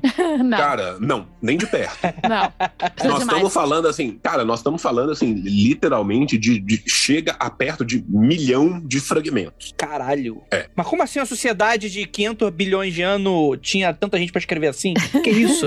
Ah. Fragmento. Lembra o que, que é fragmento? Você tem a tábua, você tem a, a estela, aí você tem um verso, o anverso, você tem um anverso e o obverso dela. Aí o que acontece? Ficou embaixo da terra um tempasso. Aí quebrou, quebrou. Então aí, um negócio que era um negócio, tem 17 fragmentos ali. Perfeito. Pensa assim, só para né, pra dar uma base para os ouvintes, os manuscritos do Mar Morto têm cerca de 15 mil fragmentos. Cruz, credo. Que unidos dão cerca de 900 textos. Que era só uns 15 jarros. Então, então vocês estão me dizendo, vocês estão me dizendo que esses fragmentos é como se pegasse um livro, picotasse ele, depois sacudisse numa caixa, depois você tem que traduzir e montar o livro de volta. Isso, só que você não sabe o que tá escrito. A língua se perdeu há muito tempo, tem três pessoas que conhecem. Metade do livro foi comido, e você tem metade do parágrafo, só que nem a metade, tipo, uma frase inteira. É só. Qualquer quebra-cabeça é mais fácil do que isso, né? Isso.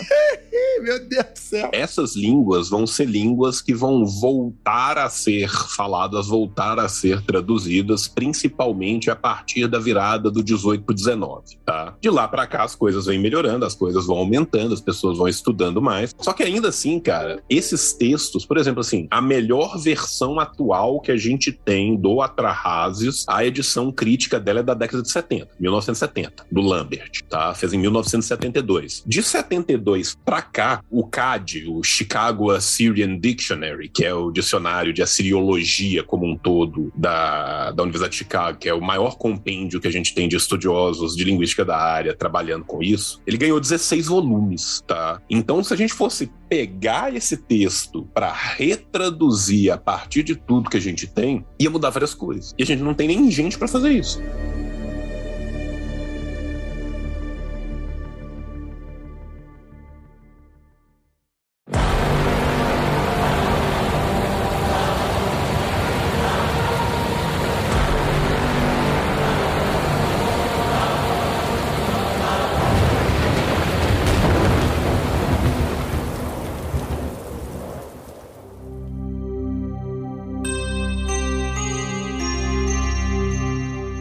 Puxando um pouco pra gente comentar de Noé e de como que essa história toda chega em Noé, só para dar um exemplo pro pessoal de como que nos manuscritos do Mar Morto as coisas ficam, porque assim, a gente tem os textos que vão falar de Noé e etc, que são mais antigos, e nos manuscritos do Mar Morto, a gente tem como se fosse fanfic. Hum. Fanfic é uma boa forma, assim. Então você tem o texto original e a galera fazer as fanfic aumentando aquele universo. Mas calma aí. Mas aí eu, aí eu vou puxar um ponto aí. Ah. Quem, quem tá falando aí que o que é fanfic? E se o outro for fanfic que tu não tá sabendo? Os dois pode ser fanfic, pode ser tudo fanfic. Como que você chamaria um texto que expande o universo? Ah, porra, Legends. É como a Disney tá chamando Star Wars. Tá bom, então, então a gente tá falando de Legends. Então, assim. E daí você tem, por exemplo, aqui no 4Q 370, que é o jeito que a gente chama carinhosamente os manuscritos, né? 4Q 360? 370. No caso, 4 é porque ele foi encontrado na quarta caverna, que é de Qumran. 370 é porque ele é o número 370 dos manuscritos da caverna. Ele também é conhecido como 4Q, exortação baseada no dilúvio, que é o um nome um pouquinho maior. Isso lembra muito como são nomeadas estrelas, René. Você Isso. faz um código. Entendi, tô entendendo. Aí eu vou ler muito rapidinho aqui pra vocês. Então, esse texto seria um universo expandido baseado na história do dilúvio, certo? E daí ele começa assim. E ele os destruiu no dilúvio. Lacuna. Tudo, lacuna. Terra seca era, lacuna. Então o homem, lacuna. Passarinho. Todos os seres com asa, lacuna. E então os, lacuna, não escaparam, lacuna. E Deus, lacuna, fez um arco-íris, lacuna. Relembre-se do seu acordo com Deus, lacuna. Na eternidade, ele terá compaixão, lacuna. A força de Yahvé, lembre-se das maravilhas, lacuna. Porque o medo dele e ele deixará a sua lacuna se regozijar. Não se oponha às palavras, lacuna. É isso, gente. Quando a gente fala que o negócio tá quebrado, é porque ele tá muito quebrado. Claro que em várias dessas lacunas, a gente consegue, a partir de análise comparada, você vai pegar todos os outros textos dessa época e você vai ver, ah, essa palavra aqui normalmente é seguida de tal palavra, o espaço desse dessa lacuna, esse buraco que tá faltando, cabe em X letras, então a probabilidade que aqui esteja escrita a palavra A, B ou C é maior. Parte do meu trabalho é fazer isso aí. Você tá parecendo eu lendo o texto em inglês, entendeu? eu entendo uma palavra, não entendo duas, aí eu entendo a duas seguinte, eu falo, ah, dessa aqui só pode significar isso, entendeu? É como é feito o Dark Souls. Dark Souls é assim, a lore do Dark Souls é exatamente assim. Tá vendo? Olha de onde, de onde vem tudo. Mas pior que é sério, o Miyazaki se inspirou, porque quando ele era jovem, ele não entendia bem inglês. Aí ele lia e as partes que ele não entendia, ele inventava. Então é por isso que ele faz a lore tão fragmentada. Enfim, curiosidades. É, é, tipo textos antigos. E isso acontece também, não é só com os manuscritos, né? Como o João tava falando. Muitos desses textos, eles acabam, por causa do tempo, eles foram se quebrando e não necessariamente a gente tem eles completos. Às vezes, especialmente quando os textos são mais importantes e mais famosos, a gente tem a sorte de encontrar várias cópias do mesmo texto. Daí a gente consegue mais ou menos preencher as lacunas. Mas é perigoso você só pegar um texto e sobrepor ao outro e falar, ah, então é isso que diz nessa lacuna, porque você não sabe se nessa cópia aqui eles copiaram igual, não dá pra, né? Ó, eu peguei aqui o Lambert, que é o clássico, só pra vocês terem uma leve noção. Essas duas tabelas aqui são as tabelas de quais são as fontes usadas para recompor o texto. Você tem 36, entre aspas, manuscritos diferentes, obviamente não são manuscritos, que vão desde os antigos babilônicos, dos babilônicos, ou seja, século XVIII a.C., até os neo-tardo-babilônicos, século IX a.C. Porque como era um texto clássico, você tem milhões de recensões diferentes desse texto. Ou seja, ele conseguiu coligir algo próximo de 75% do texto, a partir de textos com um milênio de distância entre si, tá? E faltando milhões de pedaços. Então, assim, tá bom. Então Anu subiu para o céu e Enki desceu para o Apsu. Lacuna de 38 linhas e montanhas. Lacuna de 42 linhas, o grande pântano. ah, é nasce Dark Souls. Isso, historiadores, a gente fica muito triste quando a gente encontra isso, que a gente fica muito curioso. Sim. Mas ao mesmo tempo, né, gente, faz parte aí, a gente consegue. Eu gosto muito, agora eu fiquei mais fã agora do, do, do, do Zacarias City. Porque esse cara é um gênio, ele completou o texto todo. Porra, esse cara é uma estrela e essa... Puta, caralho, ele completou todo, tudo, tudo sobre os Anunnaki sem existir. Esse cara é incrível. Parabéns. Eu ia puxar, já que a gente está falando sobre arqueólogos, investigações. É uma parada que os arqueólogos se debruçaram foi para tentar entender. E aí, rolou um dilúvio na antiguidade ou não rolou um dilúvio na antiguidade? Perfeito. Muito obrigado, Papo, por ter salvado esse podcast. E aí, a gente vai ter toda essa discussão porque naturalmente existe um fetiche muito grande no ocidente, tentando comprovar que as coisas que aconteceram, que estavam na Bíblia, aconteceram de verdade. E aí a gente descobre que não faz muito sentido um dilúvio mundial, porque não brota água do nada. A água é a mesma desde o início. Olha, no final desse programa, você me pergunta qual é a minha teoria sobre o dilúvio mundial. Pode deixar que eu não vou perguntar, porque eu tenho certeza que. Deixa de ser besta, vai perguntar sim. Eu quero chocar a audiência e os convidados e o convidado hoje. Eu quero chocar todos vocês. Quer dizer que eu não vou chocar, tudo bem. As placas tectônicas não aguentariam um dilúvio mundial. A Terra seria completamente outra se tipo. A, a física não permite, Arnaldo.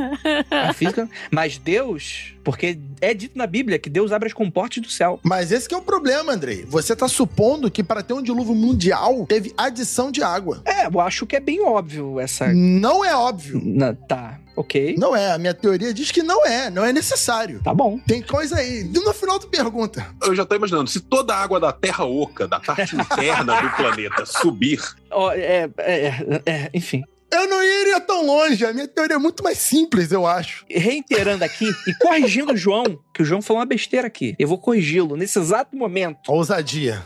Porque, sim, senhora, em Sodoma chegou dois anjos viajantes pra avisar do dilúvio e apareceu dois sodomitas pra pegar Hum? os anjos.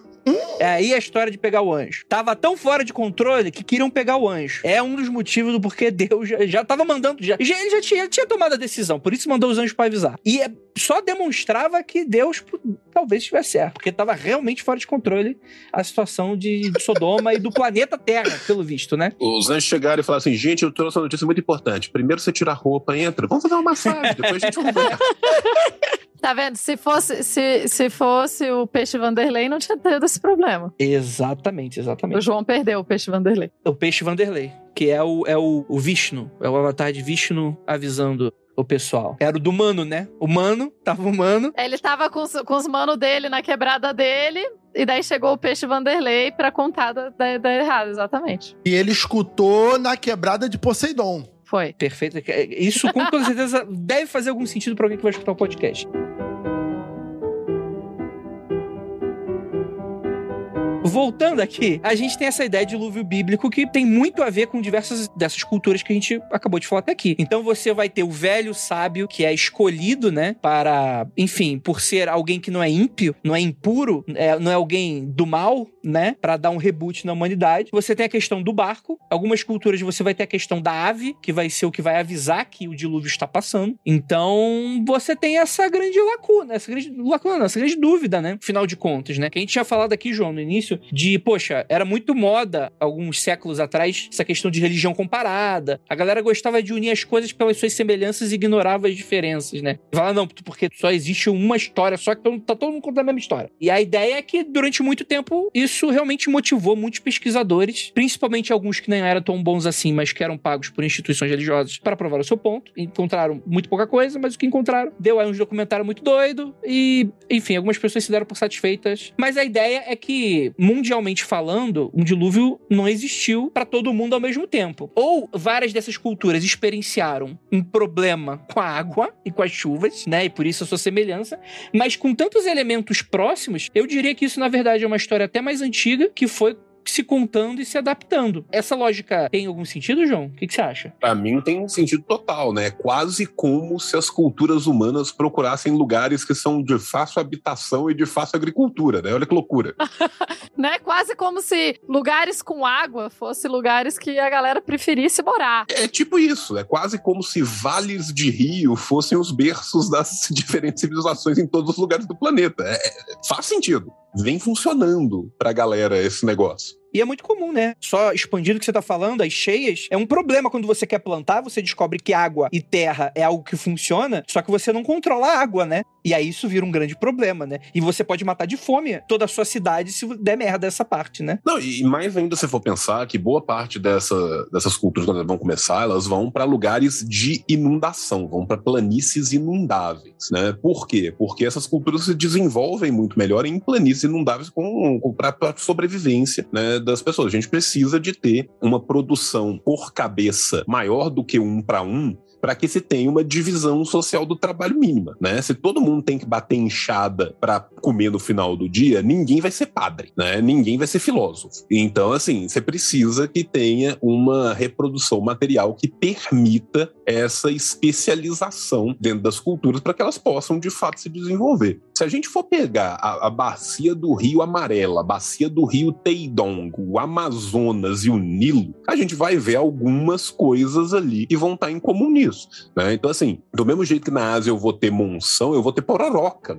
Então, assim, você tem vários desses momentos, né, aonde as águas vão se portar de uma forma diferente daquilo que nós gostaríamos para uma agricultura muito calma e muito tranquila. Né? Isso leva, obviamente, tanto a criação dos mitos e das teurgias a respeito disso, como também nessas histórias. Para além disso, a gente tem que entender que boa parte desses povos vão ter suas cosmogonias, vão ter as suas criações extremamente ligadas à água. Né? Na Suméria não é diferente. A cosmogonia sumeriana inteira, ela é exatamente a fecundação das águas. As águas primordiais são fecundadas e a partir daí vão nascer os deuses primordiais e sob o cadáver dos deuses primordiais viverão esses deuses dessa segunda geração. Então, quando a gente vai pensar lá na Grécia, na titanomaquia, por exemplo, é muito próximo com o que a gente vai ter da formação do céu e da terra, da cosmogonia na Suméria. Né? E se a gente for para o Japão e pensar na mitologia antiga do Japão, não é tão diferente assim. Então você tem algumas coisas que mantêm isso, como por exemplo os deuses quitônicos. A quantidade de lugar que você vai ter deus quitônico, porque normalmente o que acontece? As pessoas veem que tá nascendo trem do chão, que o trem do chão dá para comer e que o trem do chão ajuda a gente a ficar mais tranquilo na vida e não ter que perambular tanto. Qual que é a ideia? Ou quem tá ajudando vem de baixo do chão, ou quem tá ajudando vem de cima do chão. Ou o cara olha pra chuva, a chuva caiu e aí nasceu a plantinha e ele fala, beleza, os deuses moram lá em cima. Ou ele fala assim, do chão brotou alguma coisa, os deuses moram lá embaixo. Basicamente, você vai ter essas duas grandes coisas. Então, assim, faz todo o sentido. Nesses casos, como a gente tem as populações humanas preferindo essas áreas de inundação, porque áreas de inundação são muito férteis. A gente já não sabe disso porque, por motivos de gente não tá no campo cultivando plantas, né? Mas áreas que inundam num certo período, depois, quando a água vai embora, aquela área fica muito fértil. A enchente e o dilúvio, que em algum, inclusive em alguns textos da antiguidade, quando se fala em dilúvio, a palavra que a gente traduz para dilúvio é o que a gente chamaria de enchente ou simplesmente da água subindo, né? Então não necessariamente dilúvio é uma parada que destrói tudo. Na real, muitas vezes o dilúvio ele também tem essa função de trazer a vida. E é por isso que as histórias de dilúvio em diferentes culturas não necessariamente vão ser só histórias de destruição ou só histórias, enfim, porque o dilúvio ele traz esse ciclo de comida e não comida. E é exatamente isso, né? A gente tem que entender que a concepção temporal desses povos, em sua esmagadora maioria, é cíclica. Tá? Que isso significa dizer? Isso significa dizer que, assim como o ano começa e termina, a gente tem que lembrar que são povos muito umbilicalmente ligados à própria natureza. Né? Essas pessoas dependem dos ritmos naturais, elas dependem da passagem costumaz das estações, elas dependem dessa repetição desses ciclos. Então, a concepção temporal delas também é cíclica. E eu acho que também que,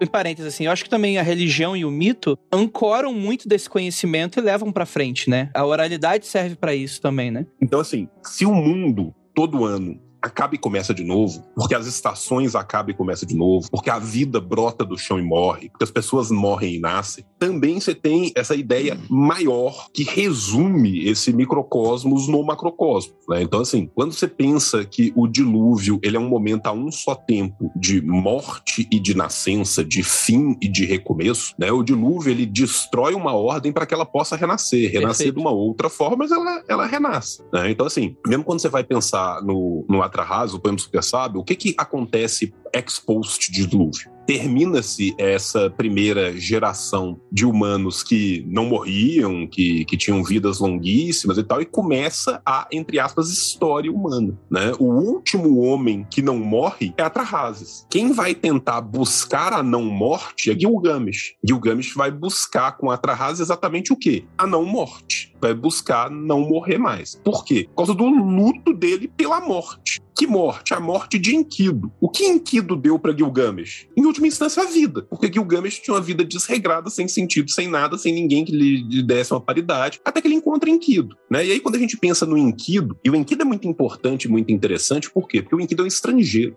Né? Ele mostra como que a permeação cultural era importante para aquele povo. O Enkidu ele vem da floresta de cedros, ou seja, ele não era daquela região. Ele é criado pelos deuses, ele cai do céu como um meteoro, ele habita junto com os animais, ele não é civilizado. O que civiliza Enkidu? Cai do céu como um meteoro, você está dizendo que ele era um extraterrestre? Estou afirmando que ele era um extraterrestre. Isso, em parênteses, assim, o Enkidu, ele justamente ele é criado para lutar de frente com Gilgamesh, que estava criando caos, né? Vamos lá, vamos re re recapitular o Gilgamesh inteiro. Gilgamesh é era o Heliogábalus da, da, da Babilônia. Gilgamesh era o Calígula muito louco. O Gilgamesh passava seu dia deflorando homens, mulheres e qualquer coisa que se mexesse, criando caos, matando todo mundo. Todo buraco é trincheira pro menino. I exatamente. Pro Gilgamesh, da, da nuca pra baixo é canela, entendeu? Então, assim, Gilgamesh era foda. E Gilgamesh era imparável. E aí as pessoas começam a orar aos deuses para que alguém desse conta conta de Gilgamesh. E os deuses falam assim: não, iremos mandar um companheiro para Gilgamesh, alguém para que se iguale a Gilgamesh em força. E aí vem o Enkidu. O Enkidu vem do céu, cai no chão e começa a habitar com, com os animais. Tanto que o Enkidu, ele é a primeira vez que ele é visto, ele é visto bebendo água junto das gazelas. O que isso significa dizer? Significa dizer que os animais não reconheciam ele como um humano. Porque no lugar onde os animais estão bebendo água que os humanos chegavam, os humanos já né, civilizados, entre aspas, eles fugiam porque eles eram caça. O Enkidu não, o Enkidu vivia com eles no mesmo ritmo deles. Quando um pastor vem Enkidu, ele vai até a cidade e fala: bicho, tem um maluco gigante que vive igual um animal. Que porra é essa? O que a gente faz com ele? Aí o pessoal da cidade fala: precisamos de civilizá-lo. Como que você civiliza uma pessoa na Suméria e na Cádia? Essa é a melhor parte do, do poema em todo. Sei lá, bate nela? Não. Harintu Shamhat, tá? Eles mandam Harintu Shamhat para encontrar com Gilgamesh. Harintu é o nome de uma sacerdotisa que era uma prostituta ritual e Shamhat é o nome de uma outra sacerdotisa que também era uma prostituta ritual. Então, quando eu falo Harintu Shamhat, eu tô falando que eu tô mandando a civilização em sua vertente erofânica, em sua vertente sacerdotal, para civilizá-lo através do sexo. Era a minha segunda opção. Tá. Então ela vai, ela seduz Enkidu e ela se deita com Enkidu por sete dias e sete noites. Disposição, gostei dele. Depois de sete dias e sete noites dentro, sem sair. Eita porra! Enkidu vira e fala assim: Ok, sou um homem. E ela fala assim: Ainda não, você precisa de comer como um homem. Ela dá para ele cerveja e pão. Aí Enkidu tá civilizado. O homem civilizado é aquele que trepa, que bebe e que come tá? Essa é a hum. civilização. Caramba, então nada mudou, né? Essa galera aí dos Estados Unidos tem. É, em que, em que uma vez civilizado é levado até a cidade. Na cidade, sim, ele e Gilgamesh vão se ver, vão medir forças, e é igual menino de, de primeira série, sabe? Assim, tem dois meninos muito fortes da primeira série. Eles chegam junto na escolinha um briga com o outro, aí fica com a cara fechada, depois dá um abraço e vira os melhores amigos para sempre. É isso que vai rolar com, com, com Enkidu e com Gilgamesh. Ah, mas isso aí a gente vê em anime, né? em filme de super-herói. E aí a gente tem que entender, né, que esta amizade, esta mititia deles é muito mais do que os nossos é um bromance. Sim, é um bromance violentíssimo, assim, inclusive, assim, muito sensual. Por quê? Quando Enkidu morre, Não, e, e, isso aqui é interessante a gente falar, porque quando Enkidu morre, Gilgamesh luteia Enkidu como esposas luteavam os seus maridos. O luto de Gilgamesh é um luto não só de quem perdeu um amigo, é um luto de quem perdeu um parceiro. Gilgamesh arranca seus cabelos com a mão, Gilgamesh não usa suas boas vestimentas, Gilgamesh passa a usar coisas rasgadas. Este luto é o luto típico da, da mulher que perdeu o seu marido. Este é um luto que não é um simples luto de amigos, é um luto de companheiros, é um luto de parceiros. E então o Gilgamesh pensa assim: eu preciso de reviver o Enkidu, né? Inclusive por quê? Porque o Gilgamesh meio que mata o Enkidu com a sua hibris, né? O Gilgamesh O Gilgamesh meio que vira pro Enkidu e fala assim: Enkidu, preciso que você faça um rolê para mim, só que você vai ter que ir no mundo dos mortos. Aí você tem que tomar muito cuidado, porque senão não volta. Ele fala: Não, beleza, pode deixar que eu vou tomar cuidado. E aí dá ruim, né? E aí depois o Enkidu vai morrer. E ele, o Gilgamesh também, eles tinham enfrentado Humbaba, né? Eles vão até a floresta dos cedros, eles enfrentam Humbaba. Quando eles enfrentam Humbaba, eles matam Humbaba. E eles não deviam ter matado Humbaba. Eles deviam ter enfrentado Humbaba e não matado Humbaba. Ali, na morte de Humbaba, já é o erro que vai, ser, que vai ter que ser reparado. É um erro cósmico. Por quê? Porque Humbaba era uma figura importante cosmicamente, que os deuses não queriam que elas morressem e morreu, tá? Essa história do ciclo do Gilgamesh, ela vem lá do ciclo do Gilgamesh sumério, tá? Só que as relações de Gilgamesh e de Enkidu, elas vão evoluindo ao longo do tempo. O Enkidu do ciclo sumério não é um cara super forte que vai ser o parceiro do Gilgamesh, a contraparte do Gilgamesh. O Enkidu do ciclo, do, do ciclo sumeriano, ele é um, um vizir de corte. Ele é quase que o mordomo de alto luxo do Gilgamesh, tá? Por quê? Porque era uma sociedade diferente. A sociedade sumeriana era uma sociedade de corte, né? Era uma sociedade que, inclusive, não é à toa que apanhou para os acádios, né? Porque ela estava muito focada em ter lindas cortes e estava muito pouco ocupada, garantindo o exército que não ia apanhar dos outros caras. Prioridades, né? Mandaram um abraço para a França aí.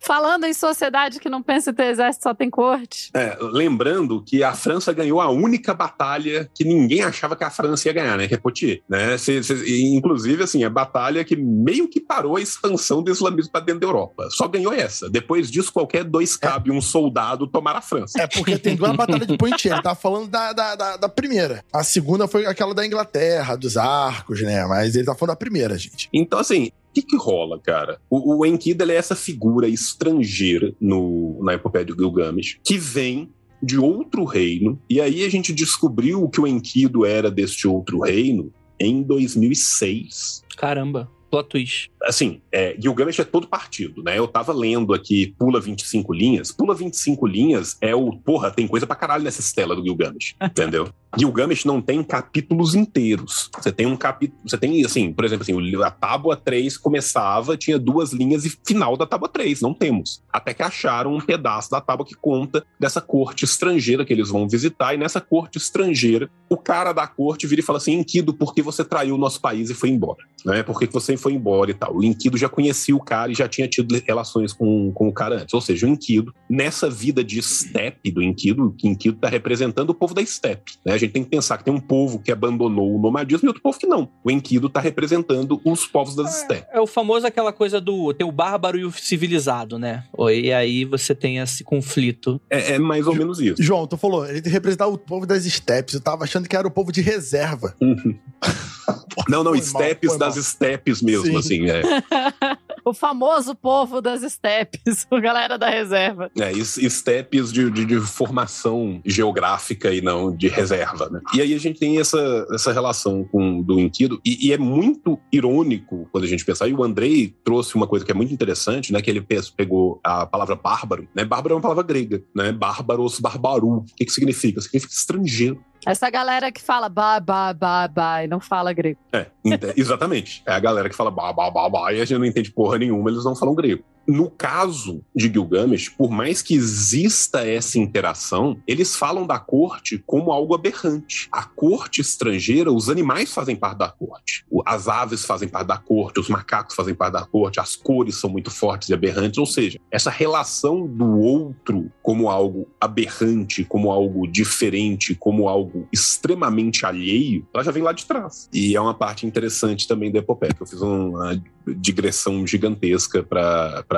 falar do Enki. Enfim, voltando no cerne da questão aqui, o que, que é o rolê? O rolê é que o Gilgamesh só vai buscar a vida eterna, só vai buscar o super sábio, só vai buscar o Utnapishtim por causa da morte do Enkidu. E o que que o Utnapishtim ensina para ele? Ensina para ele a perdoar e esquecer. Ensina para ele a continuar a viver. Ensina para ele que a busca que ele dá pela vida dele, só pela não vida, ou seja, pela vida eterna, só pode existir na não sociedade. O Utnapishtim se torna o Ruku, se torna o distante, exatamente porque uma vez que ele pertence a esse ciclo que já ficou para trás, a um ciclo não histórico, ele não pode mais viver dentro da sociedade. Então ele explica para o Gilgamesh que se o Gilgamesh optar, né, por ser um ser, entre aspas, imortal, ele vai ser cerceado de ter uma vida mortal. E a epopeia termina, né? O anel, é, o, o, anel, a composição em anel, ela termina com ele voltando para a cidade, ou seja, ele optando por aquela vida, né? Lembrando que o Gilgamesh, no caso, pela genealogia dele, ele seria um semideus, porque ele seria filho de uma deusa com um rei humano. Mas é isso, o dilúvio, ele inaugura também a história. E ao inaugurar a história, pensando a história grande, contínua, ele reinaugura a história na concepção cíclica todos os anos. Sempre vai ter um dilúvio, sempre vai ter um sempre reset. Sempre vai ter um dilúvio, sempre vai ter um reset. Esse reset é o reset das temporadas, é o reset das estações. O reset, ele não precisa ser, em várias culturas, né, o reset, ele não precisa ser a destruição de absolutamente tudo, como jamais se viu. Ele é um recomeço, né, ele é o recomeço que vai te permitir replantar as coisas. Então, quando a gente pensa em todos esses arqueólogos, né, porque a gente tem muitos arqueólogos e muito dinheiro que foi gasto para tentar se pensar qual que era, se é verdade que existia um dilúvio ou não e etc. Você vai encontrar evidências de dilúvios em diferentes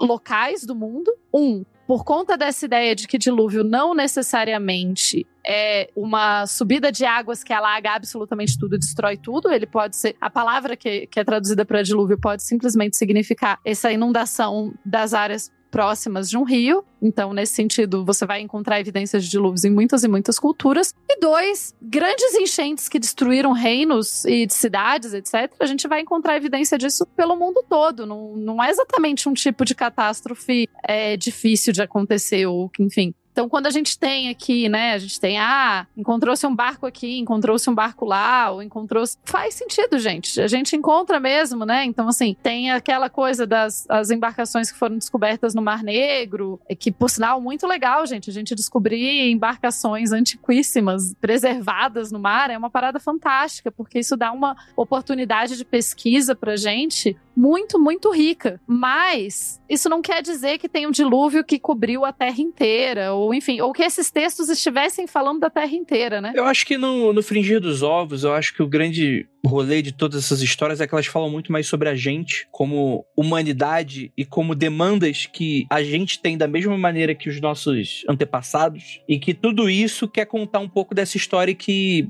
serve muito pra gente ver que a gente não mudou muito de lá pra cá, da gente sempre tá nesses ciclos, a gente entender esses ciclos. Tem sempre aquele, aquele momento em que, cara, a gente precisa realmente mudar, porque ficou para trás, tem que ir, e a gente tem que ir para esse lugar novo, pensar de maneira nova. Eu acho, como o João falou, né, faz parte de um microcosmo, porque a gente vê isso acontecendo no, no feijãozinho, nascendo algodão e morrendo, e a gente tendo esse controle, e é como se a gente também fosse esse feijãozinho por entidades cósmicas muito maiores que a gente, porque é só assim que a gente entende o nosso universo, né? E é, é um momento aqui que eu, que eu sempre gravo, que eu sempre falo. Às vezes é triste a gente tá falando sobre dilúvio e a gente sempre se perder na questão aconteceu ou não aconteceu. Que é claro, motiva muito as discussões sobre isso, mas eu acho que não é o mais belo de toda essa conversa. Eu acho que tem sempre algo muito mais proveitoso que a gente tira e entender como é o nosso funcionamento, né? Como que a gente entende o mundo à nossa volta. Eu acho que isso dá uma dica pra gente e que que bom que tem pessoas que estão tentando desvendar como é que as nossas semelhanças, né? Então isso é interessante. Andrei, nunca te vi tão poético.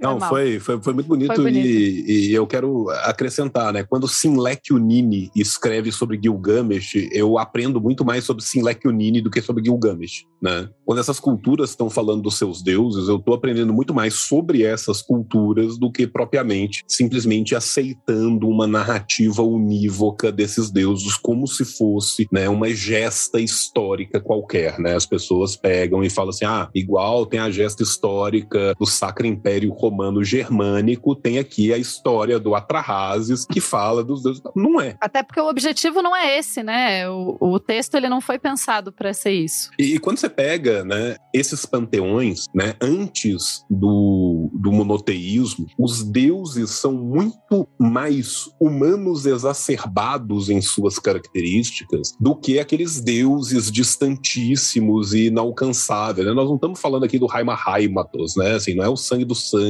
né? Não é aquela coisa que a gente vê e, e a sua sabedoria é imperscrutável e seus desígnios são imperscrutáveis. Não. são tretas extremamente mundanas. Não fica mais mundano e pequeno, em última instância, do que isso. Quando a gente vai na, no Egito, por exemplo, gente, e pega os sete oros, cara, é uma coisa de louco. É, é, é, briga de irmão, é treta de bar, sabe? Assim, é um zoando o outro, sabe? Assim, é, é literalmente, cara, o cara goza numa alface e faz o cara comer para numa Assembleia de Deus chegar na frente de Maat e falar assim: minha semente está dentro dele. sabe? é, é, é isso. É isso. E au! Alguém soltou, diriam. É, é tipo isso, sabe? Então, assim. Loki, é sobre isso aí. É, é treta de família, pô. É, é, treta de família, sabe? Assim, de família. Nunca e, e a gente aprende muito mais sobre aquela sociedade do que propriamente de uma visão é, metafísica da coisa. Né? Isso para nós que não nos pautamos por uma análise metafísica idealista das coisas.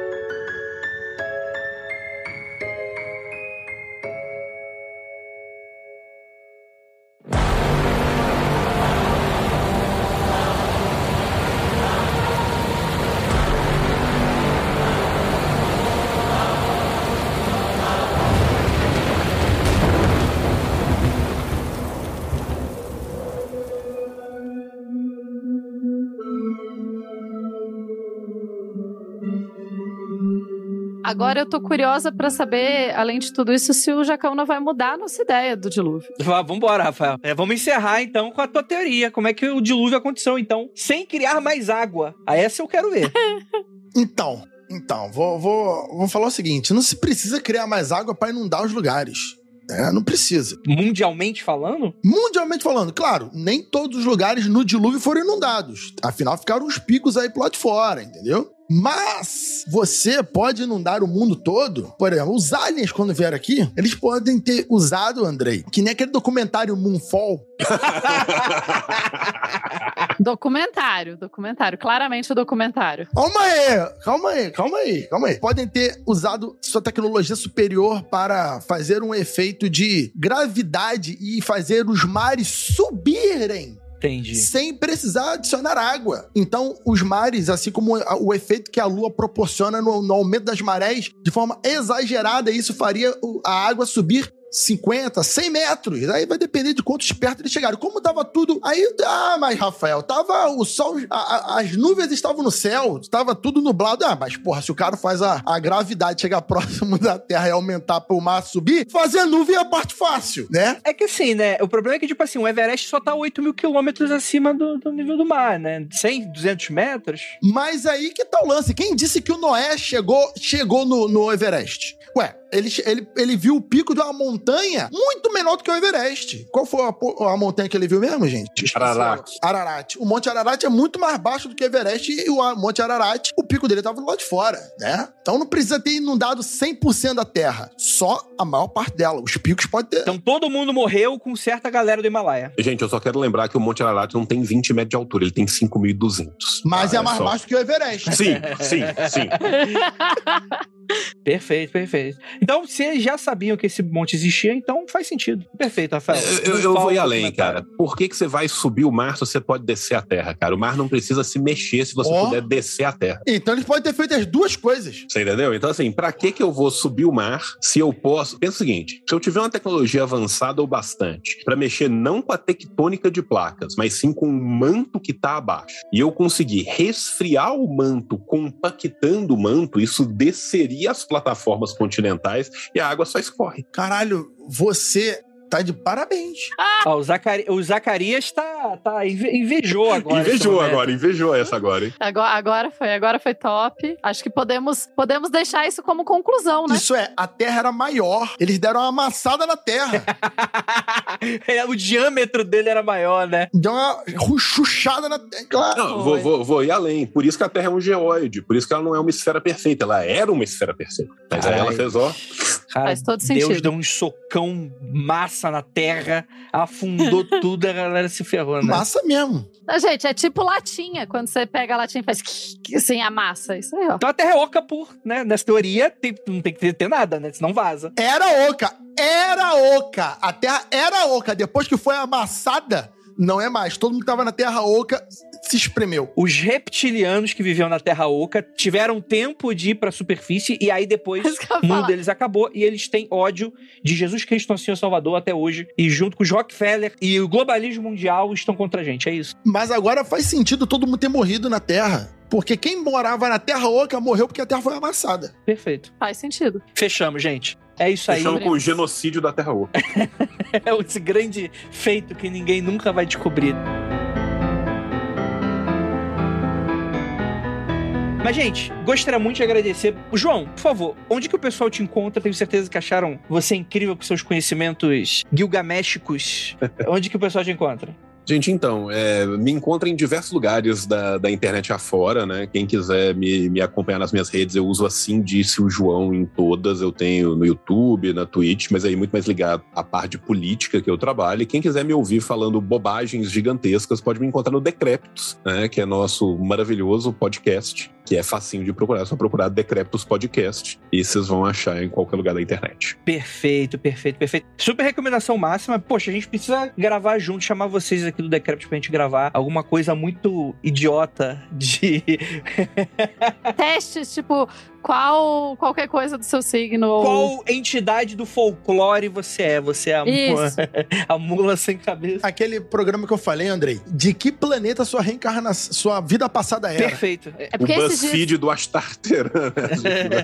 é. esses dias eu encontrei nas minhas coisas, coisas aleatórias da vida. Eu acho até que eu mandei uma foto no Mundo Freak lá no, no grupo. Um, um guia pra você saber de vidas passadas e numerologia a partir do, do seu nome. É uma parada muito doida. Eu tenho isso em papel. A gente já, já tem um teste pra fazer. Aí, ó, já, já animamos. Já tem um garantido aqui. Caralho. E é isso, gostaria de agradecer a todo mundo que ficou até aqui. Essa live, meu Deus do céu, vocês guerreiros. Tinha que ser live mesmo essa. Essa tinha que ser live. E é aquilo, não olhe para trás.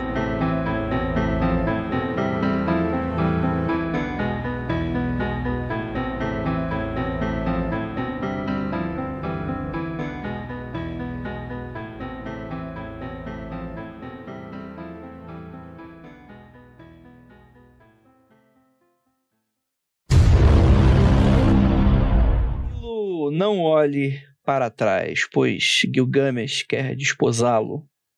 Em Quer desposá-lo. Você, o inquido do Gilgamesh. Tome cuidado. Já, já ó, chegando perto do Dia dos Namorados, não sei se isso daqui vai sair antes ou depois, mas já fica aí a dica, né? Quer ser meu enguido? Olha aí, ó. Chegue, chegue pro homem viril da sua vida, aquele bro que você não Parão. admite. Né? Chame ele para um jogo de bola e taco. É o jogo que Enkidu e Gilgamesh jogavam. Inclusive, no ciclo sumeriano de Gilgamesh, a gente tem o jogo de bola e taco, que até hoje não sabe como que joga, né? A gente imagina Tem- várias teorias, né? várias teorias de como é que joga a bola e o taco, mas era o, jogo da época. E o Gilgamesh, tinha inclusive, um dos da- das histórias do ciclo sumeriano de Gilgamesh é porque o taco ou a bola deles cai no mundo inferior e aí o Enkidu tem que buscar e morre. É tipo a bola da vizinha, né? Tipo, cara. É, é tipo isso. Caraca, o- o- que não. Que forte o cara tem que ser pra tacar a bola no mundo inferior. O que que tá acontecendo aqui, meu irmão? E, porra, só tem uma bola no mundo que os caras têm que descer no mundo inferior, Inferior e pra morrer buscar. pra buscar a bola. Não dá pra ter É, é bo- bola. Agora eu não lembro se é a bola ou o taco. Eu acho, inclusive, que é o taco que, que, que cai, sacou? E aí ele fala assim, porra, aqui meu taco caiu no mundo inferior. Busca lá, mano. Busca lá? Caralho. É isso aí. Cara, João, muito obrigado aí pelo, pelo obrigado eu, gente. atendimento veloz, muito bacana aí da sua parte. Valeu mesmo, pô, foi irado demais. Não, tô, tô, tô com meu celular de plantão de emergência de Suméria e eu vim correndo. É, é, vamos dizer que não existem tantos. Esses celulares são muito poucos no mundo inteiro, né? Foi a É. pessoa certa. Exa- Mas é, Eu tava fazendo os meninos dormir. É, Tipo assim, a Tupá tinha mandado um negócio, eu falei, não, eu vou fazer os meninos dormir. Eu tava começando a fazer, e os meus meninos demoram horrores pra dormir. Aí, na hora que eu vi, assim, eu achei que ela fosse me falar, tipo assim, não, vamos gravar daqui duas semanas. Assim, gravar no dia tal. Ué, eu comecei, assim, eu comecei perguntando o que você tá fazendo agora. Não, sim, ué, mas eu achei que fosse uma pergunta meio que retórica, assim, Por sabe? educação, sabe? Como é que você tá? Você nunca espera que a pessoa responda, né? Não, eu tô uma merda, eu tô em depressão, né? Como, como, que você tá, então? Começou em 87. E aí veio. Nossa senhora. Ah, João, ó, primeiramente, desculpas pelo convite às pressas, é que realmente caiu caiu aí com a gente, mas me comprometo pra gente gravar um. E você escolhe o tema. Vou falar sobre Goécia. Ih, caralho, ó. Uai, podemos. Eu já, já fiz um, né? Eu fiz um. é mesmo? É, eu fiz um Vortex Causcast que foi basicamente ah, verdade, sobre. lembro, lembro, É. lembro, lembro, lembro. Mas o problema, o problema de todo comunista é o materialismo histórico. Aí os esotéricos ficam bolados. Os esotéricos ficam bolados. Fica, cara, porque eu falo assim: olha, eu começo a falar e tal. E aí os caras, não, que isso? Como assim? Não é real? O Bafomé. Esse normalmente é meu papel por aqui. Aí é bom que vão ter nós dois pra, pra, pra falar a Isso. mesma Aí coisa. divide, Pra divide o ódio. Mas então, gente, eu fiquei sabendo que o tema é dilúvio. Isso. Deixa eu. Eu até mandei pra você agora o link aqui da pauta. Você quer, você quiser. Ah, eu não tinha visto, desculpa. Tá super. Imagina, tá, eu su- mas acabei é super simplesinha, é uma pauta super simplesinha, não tem nada demais, não. Ei, João, relaxa. Eu nem vejo a pauta. Ah, ah, ninguém você nem- ninguém é. nem percebe. O, o Jacaúna não Não, você me pauta. mandou aqui no, no Zoom. Eu, tô, eu fui lá no Twitter procurar. Eu posso mandar no Twitter. Não, se não precisa. Agora eu vi o chat. É porque você falou assim, uai, eu te mandei. Eu falei, engraçado, não chegou DM aí. Agora eu tô, tô, tô vendo.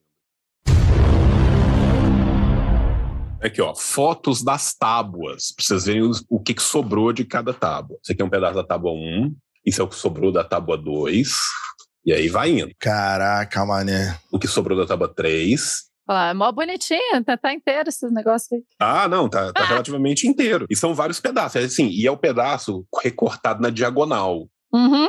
Que daí você tem, tipo, meia palavra de uma linha. Linha, Ah, exatamente. Por quê? Porque na hora que o cara tava em tela marna, com a picareta na mão, não é o arqueólogo, gente. Sabe, assim, não, não é aquela visão do, do Stargate, O pincelzinho na terra. do né? Indiana Jones, sabe? Que tava em 1800 o cara com um pincelzinho, assim. Não, era os malucos com as picaretas, descendo o sarrafo na porra. Aí de repente fez um barulhão, ó, achou umas paradas aqui. Toma, tudo quebrado. Sacou? E, e- e, assim, gente, e, e você não acha esse tipo de coisa, assim, você tava andando e tropeçou, olhou pro chão e tava o né? Como é que normalmente se localizava isso? E a briga entre francês e inglês é super irônica, tá? Eles vão acabar descobrindo que o pessoal local vira e mexe vendia essas paradas antigas. Depois, né, que teve todo o rolê de Roseta, esse bagulho parou só valer uma grana e as pessoal de diplomacia passou a se interessar com isso. Depois de conversar um pouco com a galera local, eles falaram assim: não, como é que vocês arrumam essas paradas aí? Não, tá vendo aquelas montanhazinhas ali, aqueles morrinhos ali? Aqueles morros não são natural. Tem vários morros desses aqui que não são natural. Onde tem esses morrinhos aqui que não são normalmente do relevo, embaixo tem alguma coisa muito antiga. Então o que, que a gente faz? A gente cavou com uns buracos e faz. E aí os caras começaram a brigar pelos Cara, não naturais. Isso aí tá parecendo aquela história que nem aconteceu no Brasil com o sambaquis, Sim. né? Eu tava, quando eu trabalhava na arqueologia, aconteceu.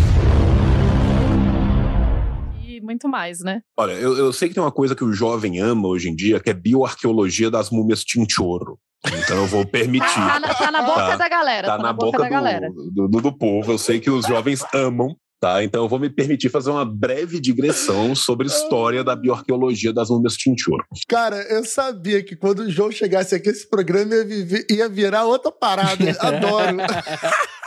O caos. Para quem não sabe, né, o- as múmias Tinchoro são as múmias mais antigas que a gente tem hoje, né, é, datadas na, na humanidade. Você não tá considerando as- a múmia lá dos Estados Unidos. Não, não tô. Tem o. Não, não tô. Eu não tô considerando ela. assim, Desculpa, deixa eu refazer a minha frase. Os Tinchoros são o povo que mantém uma cultura e uma tradição de mumificação perene mais antigo que a gente tem. Muito obrigada. Desculpa, Tá tudo bem. né? E eles ficam ali, ali entre o Chile e o Peru. O que, que acontece? Como que eles descobriram a maior caverna de mumificação Chinchoro? Refazendo o esgoto da cidade. Foram refazer o esgoto da cidade, abriram o esgoto, e na hora que eles abriram o esgoto, acharam um cadáver. E aí o maluco meteu a pá e tirou um- uns ossos lá dentro e falou assim: assassinato ritual. Estão assassinando a galera aqui na cidade.